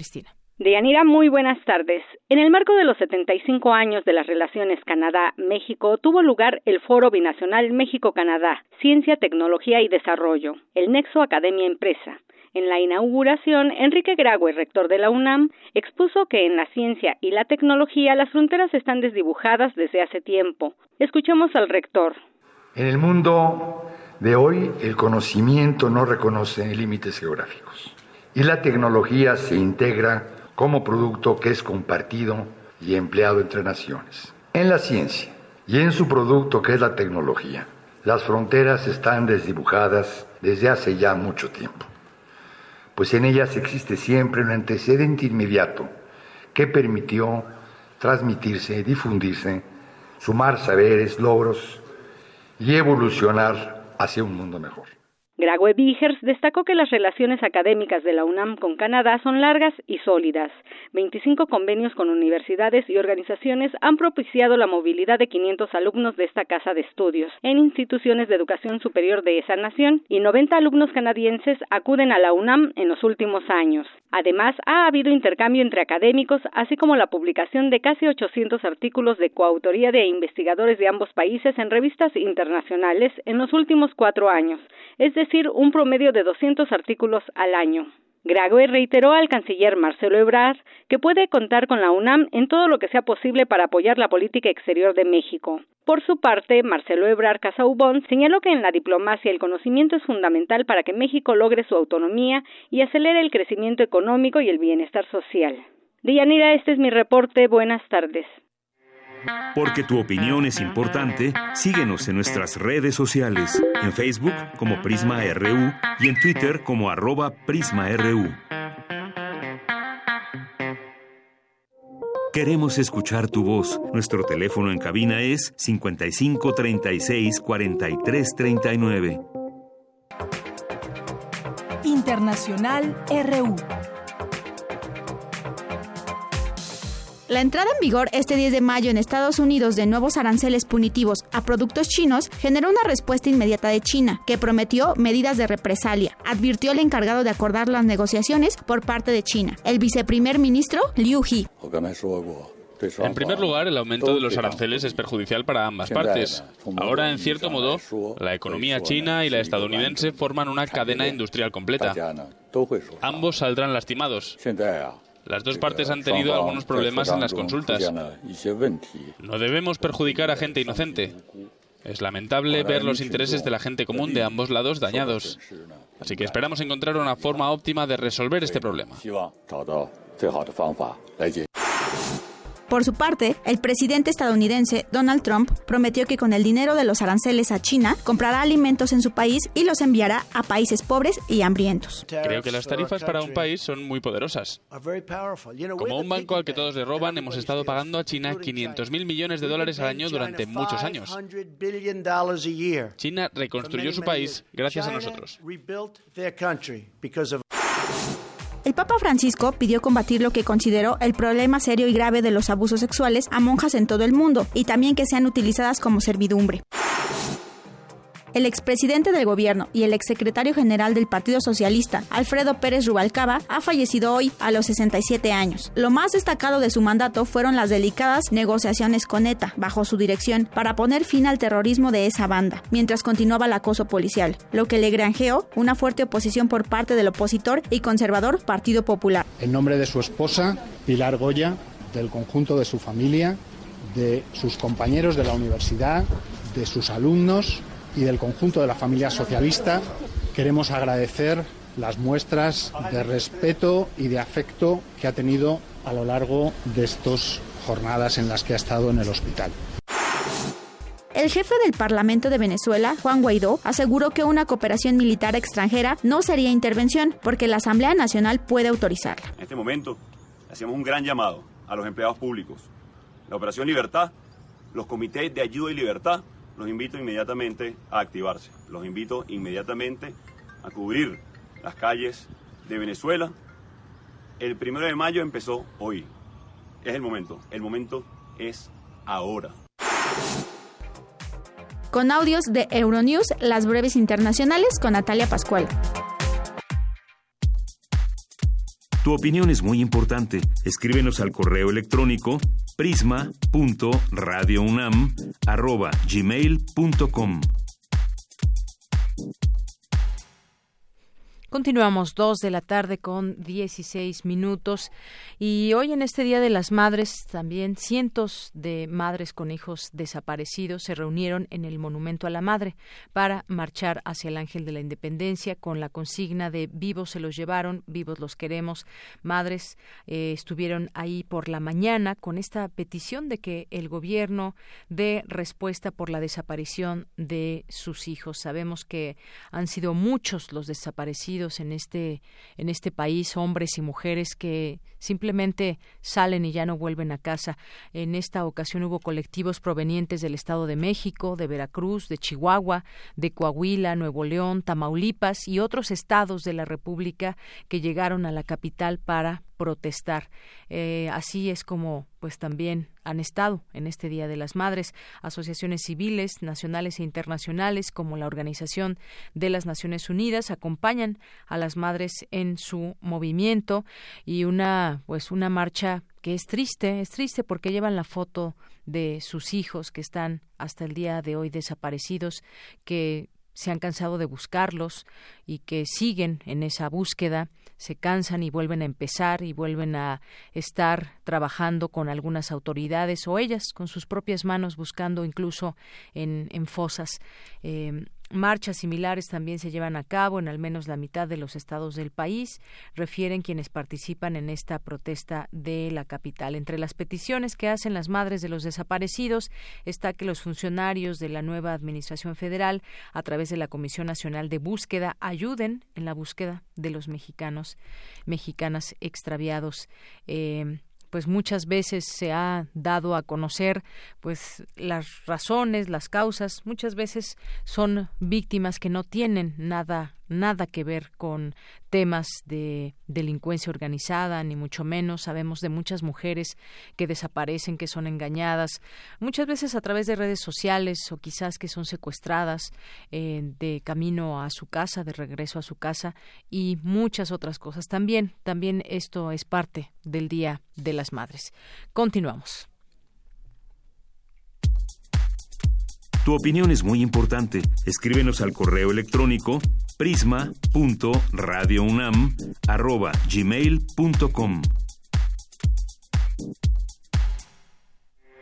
Porque tu opinión es importante, síguenos en nuestras redes sociales, en Facebook como Prisma RU y en Twitter como arroba PrismaRU.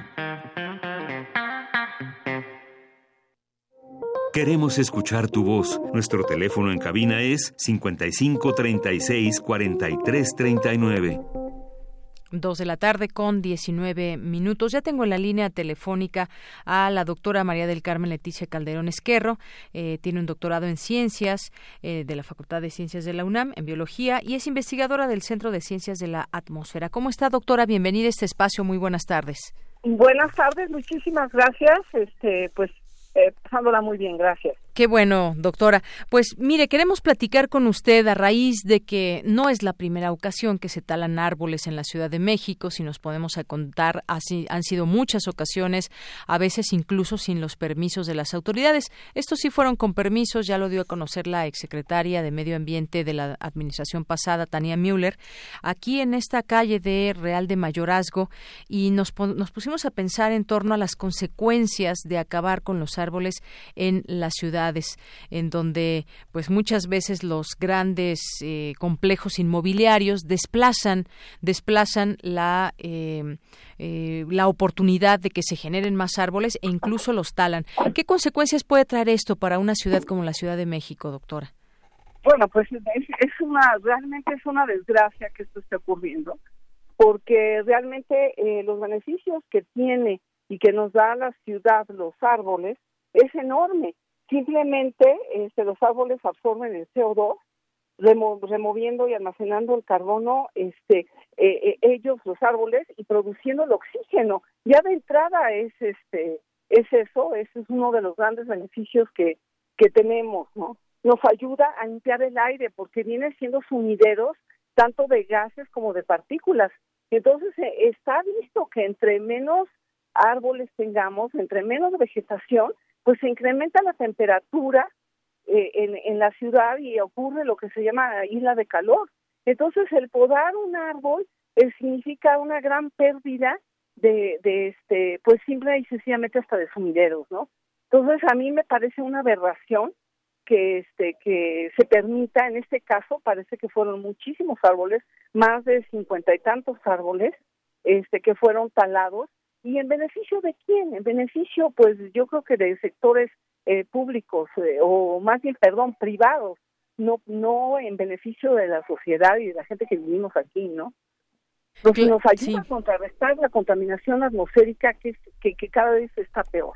Así es, doctora. Esta contaminación, porque según datos que también podemos encontrar de la Organización de las Naciones Unidas, los árboles, y específicamente a través de la FAO, los árboles en las ciudades son excelentes filtros para los contaminantes urbanos y las pequeñas partículas además ayudan a mejorar la salud eh, de las personas, pues aumentan los niveles de energía. Es decir, ahora, por ejemplo, vamos a poner el ejemplo de eh, esta época del año en donde estamos teniendo mucho calor en muchos lugares, pero pongamos aquí en la Ciudad de México. Si uno se va a la sombra de un árbol, eh, de inmediatamente hay un, descanso sobre ese calor intenso que sentimos si nos ponemos al rayo del sol. Si nos acabamos los árboles, pues evidentemente habrá más calor y esto contribuye también a situaciones como el cambio climático. Eh, al contrario, debemos de, de generar más árboles, de plantar más árboles en vez de talarlos. Totalmente, este, simple y sencillamente eh, la, la sombra de los árboles disminuye la evaporación del agua por ejemplo, de los céspedes, eh, eh, nos mantiene un cierto confort. En cambio, por ejemplo, en la zona de, de Zaragoza, de lo que sería Iztapalapa, ahí hay muy poca vegetación y este y bueno pues los índices de, temperatura son muy altos no entonces más más que pensar en talar hay que eh, resembrar árboles Ahora, por otro lado, por ejemplo, nosotros estudiamos, tenemos una red de monitoreo de granos de polen, porque muchos granos de polen son alergénicos. Entonces, no se trata de quitar todos los árboles que causan alergias, por ejemplo, sino poco a poco de hacer estudios de reforestación, de qué árboles son los que más convienen a la, a la ciudad e irlos plantando, sustituyendo poco a poco, pero no de ponerse a talar árboles, por Dios. Claro, qué tipo de árboles también es muy importante porque no todos no todos tienen requieren la misma cantidad de agua y habrá que ver en una ciudad con las características que tenga cada ciudad qué árboles convienen. También. Eh, estaba leyendo, por ejemplo, algo muy interesante, dice que los árboles colocados de manera adecuada en torno a los edificios, que es donde donde hay muchísimos miles de edificios en una ciudad, reducen las necesidades de aire acondicionado en un 30% y ahorran entre un 20 y 50% de calefacción. Esto es un dato muy importante porque si utilizamos menos aire acondicionado, utilizamos menos energía y esto le da un respiro al planeta. Por supuesto, porque al reducir la demanda de energía, sí, para, poder, este, eh, digamos, refrescar nuestros hogares, pues reducimos lo que sería el dióxido de carbono y, y, de otros contaminantes, de tanto gases como de partículas. Entonces, realmente yo considero que es una pena y que es casi un delito para la población el que se, se poden árboles indiscriminadamente para que sigan construyendo eh, edificios y edificios y edificios, porque pues aquí vivimos todos y todos respiramos. ¿Sí? Entonces sí es, es algo muy penoso y creo que es algo que las autoridades de la Ciudad de México deben ser muy estrictas. Se tiene pensado, creo, en seguir construyendo otras dos torres en esta zona o en, en otras partes de la ciudad, pues están proliferando los edificios muchísimos y no se está tomando cuenta en cuenta la parte urbana, ¿no? La parte del cuidado, la vegetación de las áreas verdes, etcétera, que son fundamentales para que podamos seguir viviendo aquí. Así es, doctora. Y estaba también, pues dentro de estos eh, beneficios que traen los árboles al medio ambiente y a los individuos, por supuesto, eh, estaba leyendo que un árbol maduro puede absorber hasta 150 kilogramos de CO2 por año. Como resultado, los árboles juegan un papel importante en la mitigación del cambio climático. Y aún más, también estaba eh, aquí leyendo en algunos documentos que la, reducen la contaminación acústica también. Si nosotros tenemos muchos árboles, por ejemplo, en torno a un edificio, pues ellos son forman una barrera para eh, que se escuche menos ruido, sobre todo en las grandes avenidas. Si quitáramos los árboles, el ruido entra de una manera mucho más directa. Hasta en ese tipo de cuestiones, los árboles ayudan en una ciudad. Claro, y también hasta, hasta desde el punto de vista psicológico. O sea, es, es hermoso de repente asomarse a la ventana y ver árboles. Eh, o hay que tomar en cuenta que los árboles también son la casita de los de los pájaros, escuchar los pájaros. O sea, no solamente nos afecta a nosotros, también eh, eh, afecta a la fauna, a las aves, ¿no? Que este que que todavía a veces en algunos lugares se tienen aquí en la ciudad, como son los, los pájaros, ¿no? Entonces eh, sí. es, es necesario cuidar este muchísimo, poner mucha atención y ser muy estrictos en, en este en pues talar árboles indiscriminadamente, pues para que la ciudad siga creciendo hacia arriba, ¿no? No es posible, pues. Eso es lo que nosotros estudiamos y consideramos. Así es, doctora. La fauna urbana también es importante. Todos estos estas aves que hay en nuestra en nuestra ciudad, que son, pues, normalmente estos pajaritos que están por todo lado, pero también hay otro tipo de aves que se encuentran en nuestra eh, Ciudad de México, claro, en menor medida, pero se han llegado a ver en distintos lugares, como por supuesto en Chapultepec, incluso aquí en la colonia Narvarte, águilas, por ejemplo, que están están en los en las partes más altas de los árboles.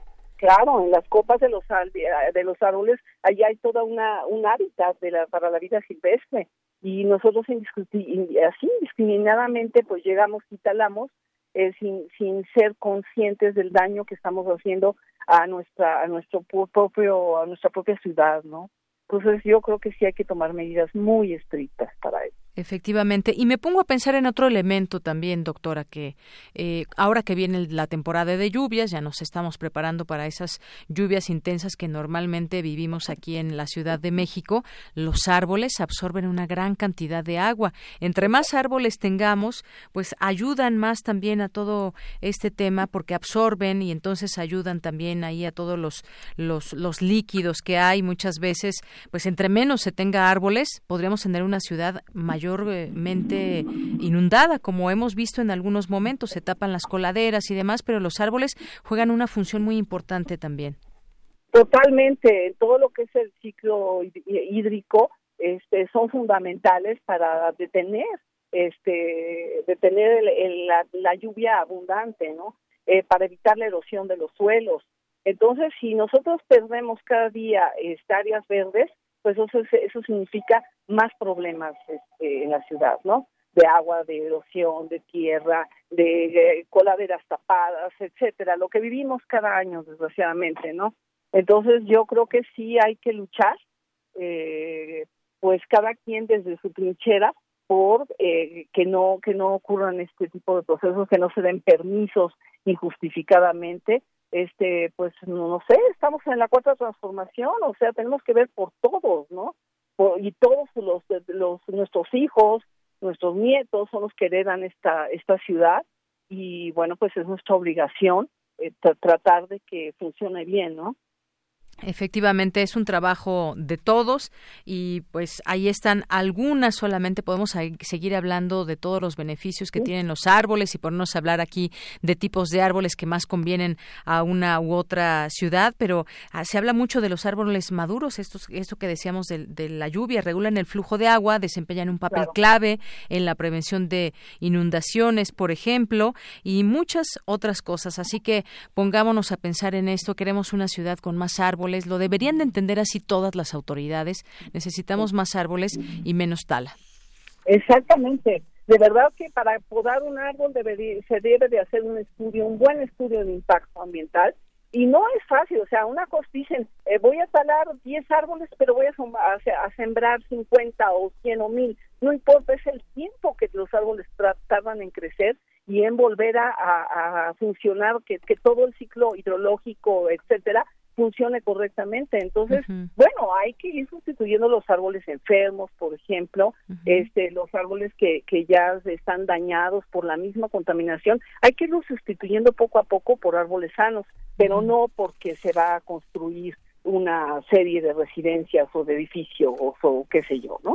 Hay que ser muy conscientes, hay que tener conciencia cívica este para, para hacer este tipo de, de trabajo, ¿no? Claro, pues seguimos muy atentos y ojalá que pues no se tale ni un árbol más en esta ciudad y si se tiene que talar por alguna razón, pues se recupere y se plante otro árbol. Por lo pronto, doctora, muchas gracias por tomarnos esta llamada y muchas felicidades.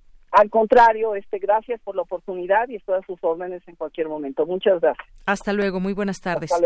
Fue la doctora María del Carmen Leticia Calderón Esquerro, doctora en ciencias y también es investigadora del Centro de Ciencias de la Atmósfera. Continuamos. Porque tu opinión es importante, síguenos en nuestras redes sociales, en Facebook como Prisma RU y en Twitter como arroba PrismaRU. Y este fin de semana y también ha habido y habrá actividad en los deportes universitarios, en el deporte universitario, así que escuchen esta información que nos preparó nuestro compañero Moisés González. Deportes RU.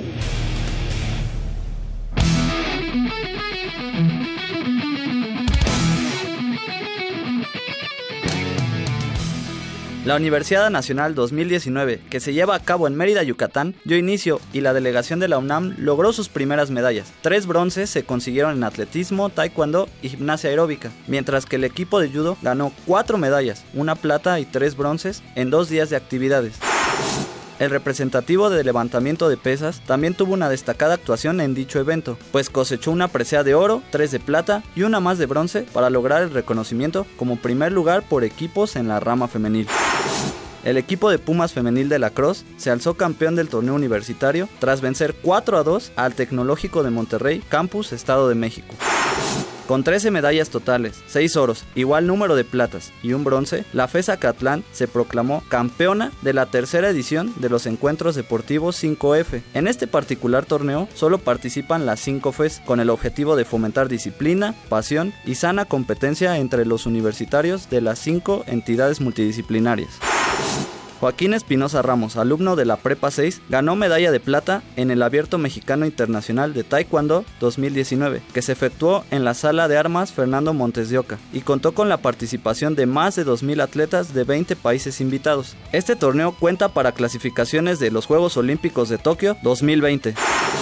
Y en la actividad deportiva del próximo fin de semana, mañana en la UNEFA Juvenil, los Tigres SH se enfrentarán a los Tecos en el estadio 23 de octubre, mientras que los Coyotes EU jugarán en contra de los Vaqueros Prepa 5 a las 12.30 horas en el campo 6 de Ciudad Universitaria. Apoya a nuestros Pumas en la Universidad Nacional 2019 a través de las redes sociales con el hashtag Soy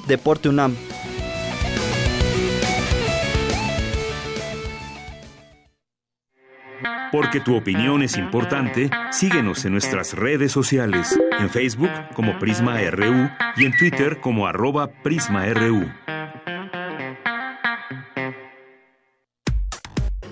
Prisma RU. Relatamos al mundo.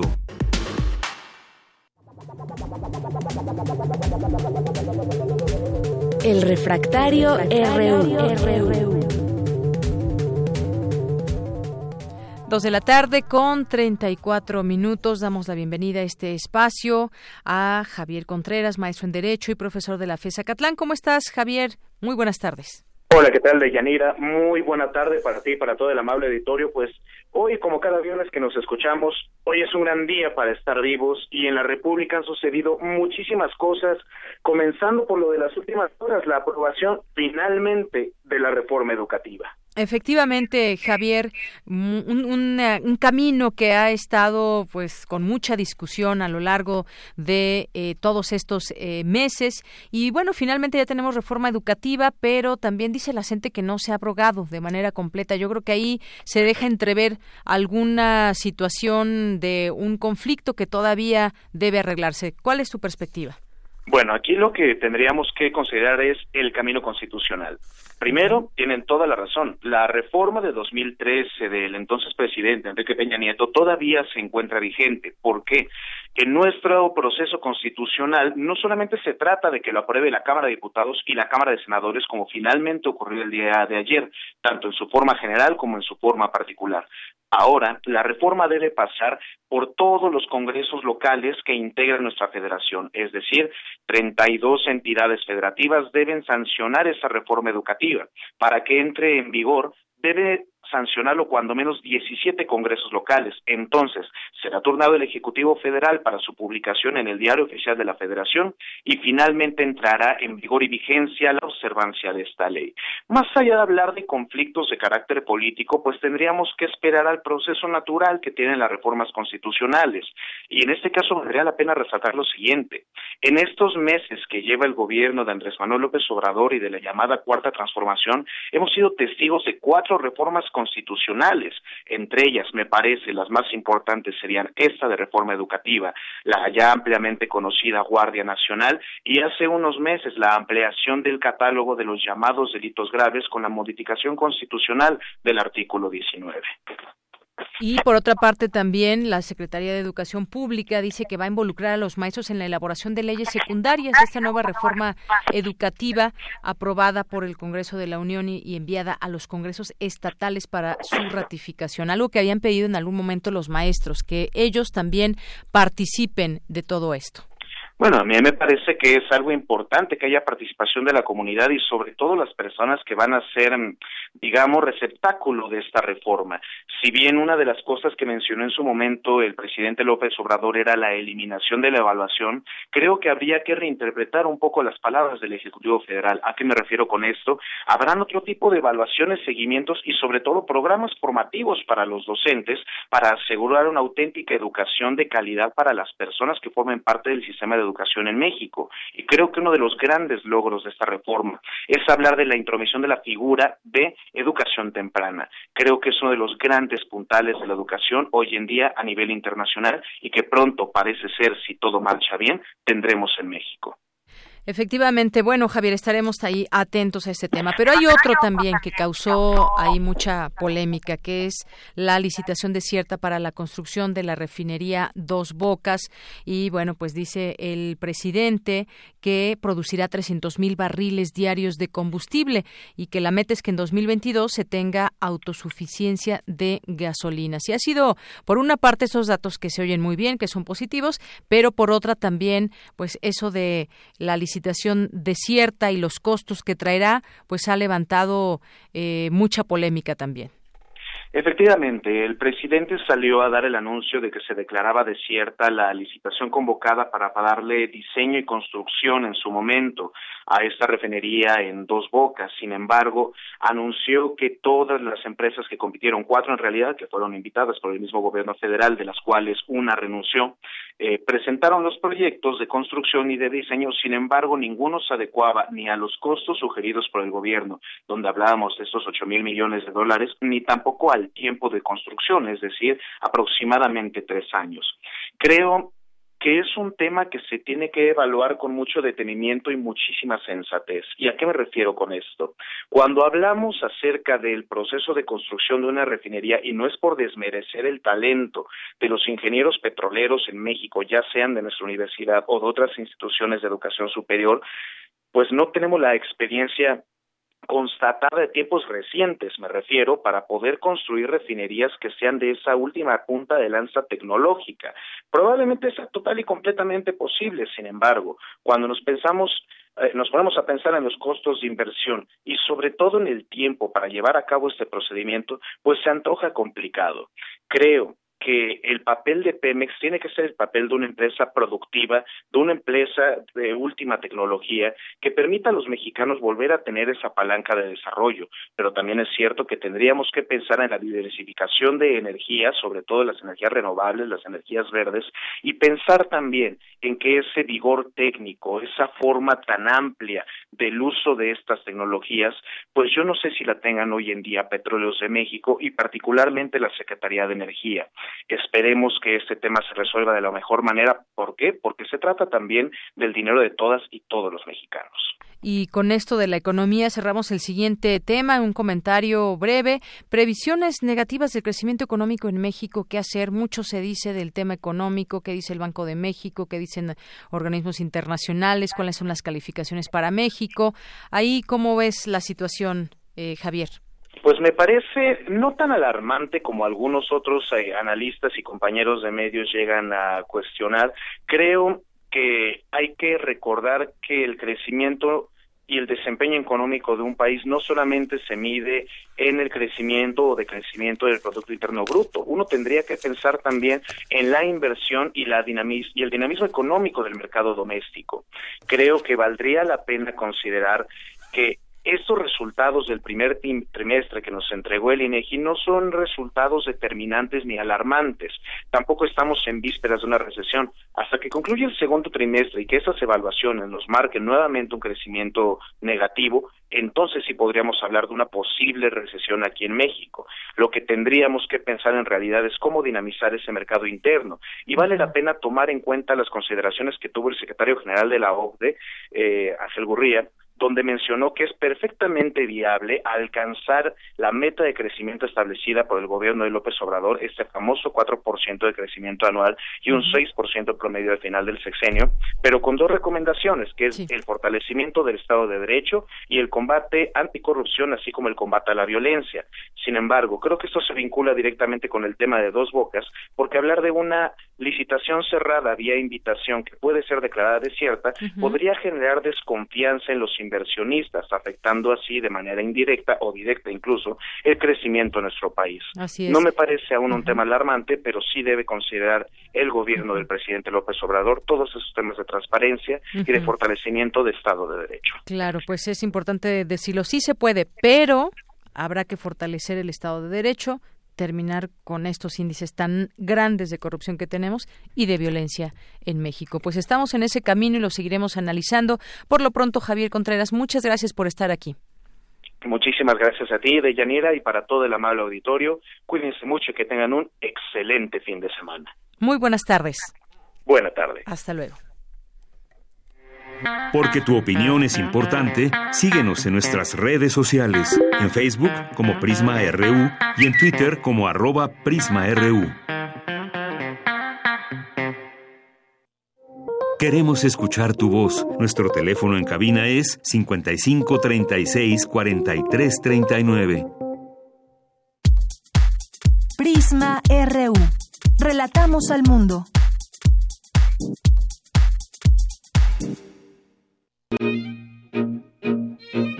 Melomanía RU.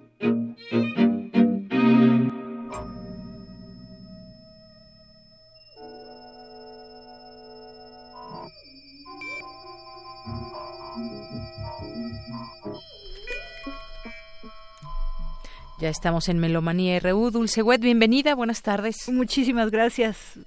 Estamos escuchando música de Milton Babbitt. Milton Byron Babbitt, compositor estadounidense, nace el 10 de mayo, un día como hoy, como hoy, pero de 1916 en Filadelfia.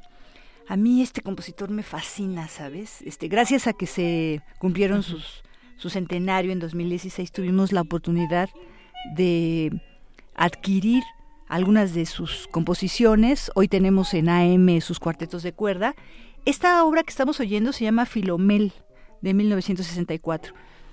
Y lo más interesante de él es que llega como a las mismas conclusiones que llega Karl-Heinz Stockhausen con su Gesang den Junglinge, el canto de los adolescentes. Esta, eh, esta se llama Filomel y esta trata de Filomela, una doncella sin la capacidad de hablar.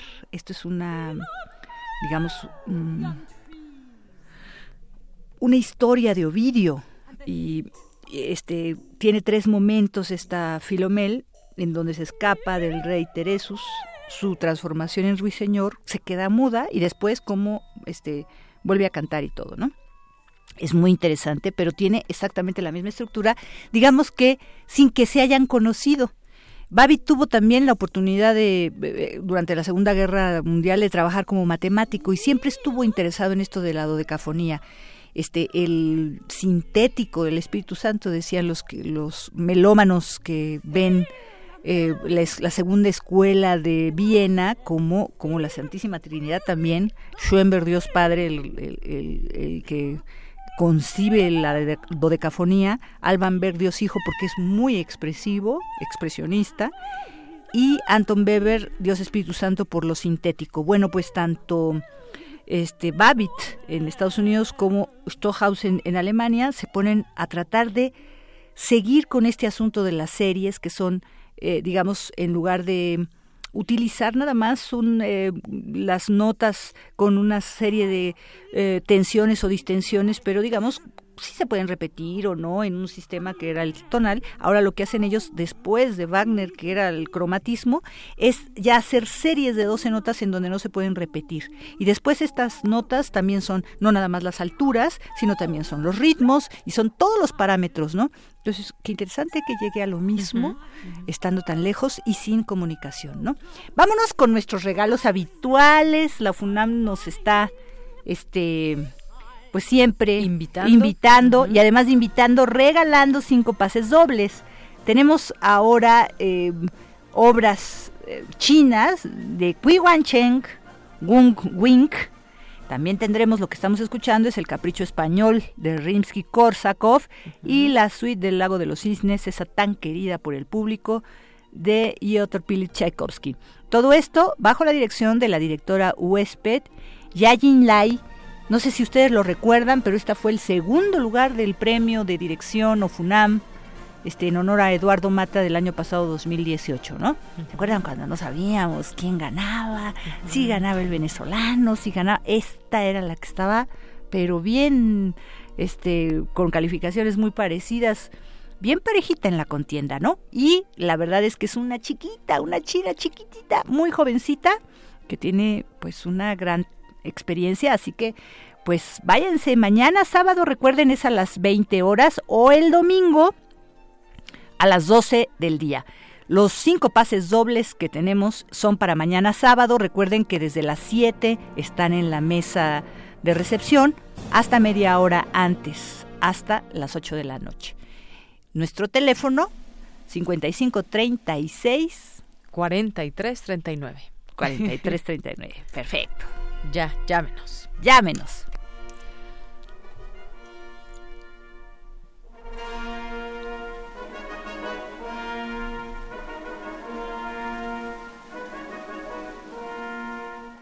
Y bueno, pues ahora nos vamos con las invitaciones. Resulta que empieza el ciclo de música antigua, esto que ya tiene más de 20 años, 23 años en el CENART.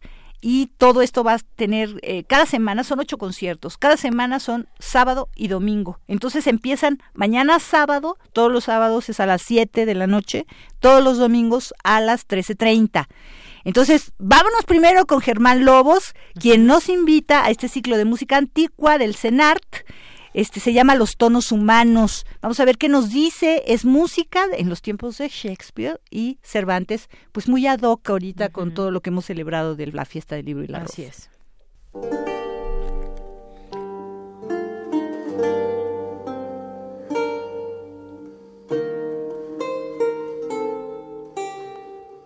Buenas tardes, amigos amantes de la música de Prisma RU. Mi nombre es Germán Lobos, yo represento hoy a Los Tonos Humanos, grupo compuesto por Elisa Ávalo, soprano, Omar Ruiz García, flautas de pico renacentista y Manuel Mejía, laúd y guitarrilla renacentista. Los Tonos Humanos se presentarán este sábado, 19 horas, en la sala Blas Galindo, en el marco del Festival Internacional de Música Antigua ya son 23 años de este festival trayendo lo mejor de la música antigua de los grupos de México y algunos grupos internacionales.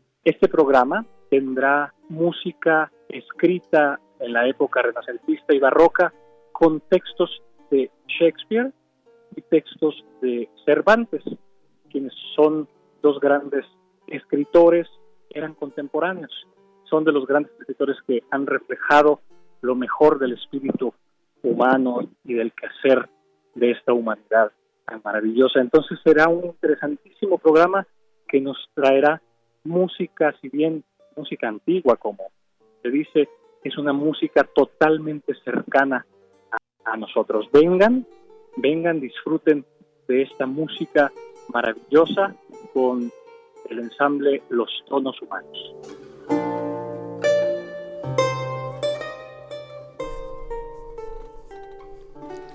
¿Qué les parece? Bueno, pues y ahora nos vamos a lo contrario. Digo, más bien lo contrastante. Si ahorita hablamos de la invitación de Germán Lobos para los tonos humanos, música antigua en el CENART, mañana a las 9 de la noche. Ah, por cierto que los boletos cuestan 120 pesos y hay descuentos habituales del 50%. Ahora nos vamos con Rogelio Sosa. Rogelio Sosa es un compositor bastante joven, nacido en los 70 que también es gestor cultural, él, él promovió muchos años y ha sido director de Aural, y tiene varios discos, hace unos conciertos de improvisación mucho, muy interesantes, completamente catárticos, muy dramáticos, como muy, digamos, muy teatrales en muchos sentidos, porque te lleva como por un viaje sonoro, sónico. Él utiliza mucho la guitarra eléctrica Dice que sus instrumentos favoritos son la guitarra eléctrica y la computadora, pero sobre todo la guitarra con pedales de reverberación. Entonces, a partir de eso va a ser un gran espectáculo y va a presentar su disco Eclíptica. Esto va a ser el próximo viernes 17, pero decidimos desde hoy para que tomen sus providencias, que este, escuchen esto, vayan viendo. Los que conocen a Rogelio Sosa, pues ya se imaginarán que vamos a escuchar. Los otros, pues, no son probaditas de esta música experimental, este resultado de muchos años de labor creativa de Rogelio. Él es también, este, pertenece al sistema eh, de creadores de arte y yo creo que es muy talentoso. Vamos a escuchar.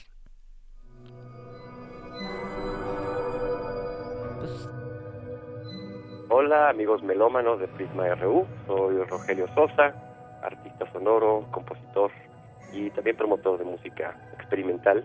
Estoy aquí para platicarles y hacerles escuchar un poco de mi nueva producción discográfica, eh, Clíptica, un disco que sintetiza una búsqueda que desde hace mucho tiempo estoy llevando a cabo en mis presentaciones en vivo, en mis improvisaciones es un disco que está hecho con una técnica llamada no input feedback, que básicamente consiste en poner la entrada y las salidas de un sistema de audio, aquí en este caso una consola, en bucle, en círculo. Básicamente esto lo convierte en una suerte de sintetizador análogo con particularidades muy muy especiales que bueno, van a escuchar en los tracks que vamos a estar poniendo durante toda esta sesión. El disco Eclíptica básicamente lo presentamos este viernes 17 en Express Arte Actual, el museo que está al lado del Templo Mayor, en el centro histórico. Este viernes 17 estaremos a las 7 de la noche yo presentando el disco con una improvisación extendida de un par de horas. Me acompañarán también ese día la chelista Judith Hammond de Australia y el percusionista Milo Tamés. Vamos a escuchar un primer track. Este es el primer sencillo que sacamos hace un par de semanas. Se llama Noviluño Eclíptica es un disco que está basado básicamente o se inspira en todos los movimientos celestes y toda la mitología que en muchas culturas se genera alrededor de las posiciones de la luna y el sol, un poco haciendo referencia a los ciclos que están dando forma al sonido de cada pieza. Cada pieza.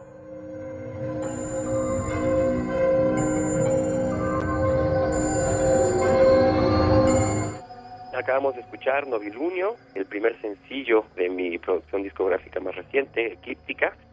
Y ahora vamos a escuchar otro track, un track del segundo volumen. Eclíptica es un disco doble que presentaremos en versión digital en esta primera presentación. Estará disponible en todas las plataformas de streaming como Spotify, Apple Music, Deezer, etcétera. Y el disco, el LP ya en físico, es una edición muy bonita de dos vinilos que estará disponible en un par de meses. La disquera que se encargó, digamos, de este release es Substrata. Substrata es un sello discográfico, pero también de, promoción de música experimental de Alfredo Gallardo, con quien colaboré de manera muy estrecha para el arte y, todo, digamos, el contenido de este disco. Bueno, vamos a escuchar un track del segundo disco, Solsticio, que está justamente todo el disco está inspirado en todas estas mitologías, tanto la prehispánica, pero también en otros lados del mundo, generan los movimientos astrales. Espero que lo disfruten. Este es Solsticio de Eclíptica y soy Rogelio Sosa.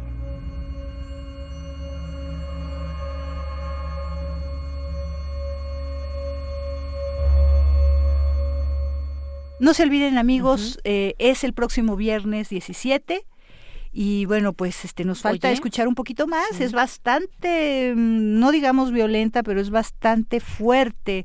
El siguiente track que tenía también era bastante fuerte. Entonces, es, es un viaje sónico, tiene que ver mucho con todos los movimientos de los cuerpos celestes, tiene que ver muchísimo con todas las mitologías que hay alrededor del universo. Así que bueno, se los recomendamos ampliamente y además es gratuito. Vamos ahora con Roberto Rivadeneira. Él este, pertenece al ensamble Navío, es violinista y también funge como su director. En los ensambles barrocos esto es muy común y nos invita también al concierto que tenemos en, el, en este maravilloso Festival de Música Antigua del CENART eh, su concierto es el domingo a las 13.30 horas. ¿Qué tal, Roberto? ¿Cómo estás? Muy buenas tardes. Hola, Dulce, ¿cómo estás? Pues muy contenta de saber qué tocan. Cuéntenos qué van a tocar, cuál es la dotación, qué podemos escuchar el próximo domingo a las una y media de la tarde, domingo 12 de mayo. Pues, pues bien, bueno, el ensamble Navío esta vez presenta un programa que se llama El Discurso Imaginario. Eh, eso haciendo referencia a que la música que tocamos es música retórica. Eh, antes de la música instrumental, eh, lo importante eran las voces y esta música normalmente trata de imitar el discurso de las voces, pero es música instrumental. Vamos a tocar, eh, bueno, me, acompañan Miguel Cicero y Santiago Álvarez en, en el continuo. Vamos a tener dos clavecines y un órgano. Y bueno, yo tocaré el violín y la viola. Eh, Vamos a tocar música de compositores italianos de la primera mitad del siglo XVII, de un estilo que se le llamó después estilo fantástico, que es, digamos, un periodo que está entre el Renacimiento y el, Barroco medio. Esto es Barroco temprano, en realidad. Y vamos a tocar música de los compositores Dario Castello, Marco Uccellini, Girolamo Frescobaldi, Biagio Marini, Giovanni Pandolfi, Giovanni Battista Fontana y Tarquino Merula. Eh, entonces vamos a hacer eh, sonatas para canto y continuo, en este caso violín, y en el caso de la viola voy a tocar algunas tres piezas, dos de Castello y una de Marco Uccellini, que son para violín, pero las estamos tocando una quinta abajo para, para poder utilizar la viola, que además era una práctica más o menos común, se adaptaban los registros o, o las alturas y pues bueno, esto es lo que lo que vamos a escuchar el, domingo. Es música muy extravagante, es música muy bonita y muy interesante. Cómo no, y muy sofisticada, digamos que no estamos muy habituales a escuchar. Nos da muchísimo gusto que tengamos oportunidad de escuchar varias de estas y sobre todo ahora en el siglo XXI pues una revalorización completamente diferente de todas estas músicas. Los felicitamos ampliamente y esperamos que nuestro público acuda ahí a la el Auditorio Blas Galindo del CENART a la una y media de la tarde, boletos 120 con descuentos habituales. Muchas felicidades, Roberto. Pues muchas gracias, gracias por la entrevista, gracias al, este, a ti, Dulce, por la, por la entrevista, al CNA por la invitación al concierto y a Polo Producciones, Meyali Lozano, por la gestión de, de este proyecto con el CNA. Fantástico, maravilloso. Sé que va a ser un concierto extraordinario. Muchas gracias, ahí los esperamos. Claro que sí. Hasta entonces. Muy bien. Pues con esto ya llegamos al final de esta emisión, Dulce. Y Fíjate, además, muy a tono. Sí. Christoph Gropper fallece un día como hoy y estamos escuchando su sonata El Sol Mayor, digo porque esto es barroco, un poquito después de lo que nos dice Roberto Rivadeneira, pero digamos estamos escuchando un, un disco que a mí me fascina porque es de cómo son las, los nuevos ensambles, dan, dan a conocer eh, Radio Netherlands, da a conocer los nuevos ensambles de todo tipo de música, nuevos ensambles de música barroca, nuevos ensambles o temprana, que le llaman ellos, o de clásicos, románticos y todo, y en este caso tenemos entonces este un, un ensamble que se, que se llama New Dutch Academy Chambers Solists con Simon Murphy dirigiendo, eh, recordando a Christoph Grosvenor. Muy bien. y pues ahora sí, ya nos vamos, pero yo, yo, nada más quería felicitarte porque Testimonio de Oídas llega a sus 300 emisiones, una producción que tú haces y bueno, pues muchas felicidades. Te agradezco muchísimo, fue apenas ayer. Si quieren escuchar el programa es el próximo domingo, hay que desvelarse mañana. Están dedicados al Festival Visiones Sonoras que tuvimos la oportunidad de registrar en septiembre del año pasado 2018. Ya empezaron las actividades de este Visiones Sonoras, este año cumplen sus 15 años, así que este pues acérquense, escuchen los programas o métanse a nuestra página, es el podcast 66. Muy bien, pues con esto nos despedimos, Dulce Wet, gracias a ti y a todo nuestro auditorio que nos escucha. Mi nombre es Yanira Morán y a nombre de todo el equipo, gracias, buenas tardes y buen provecho.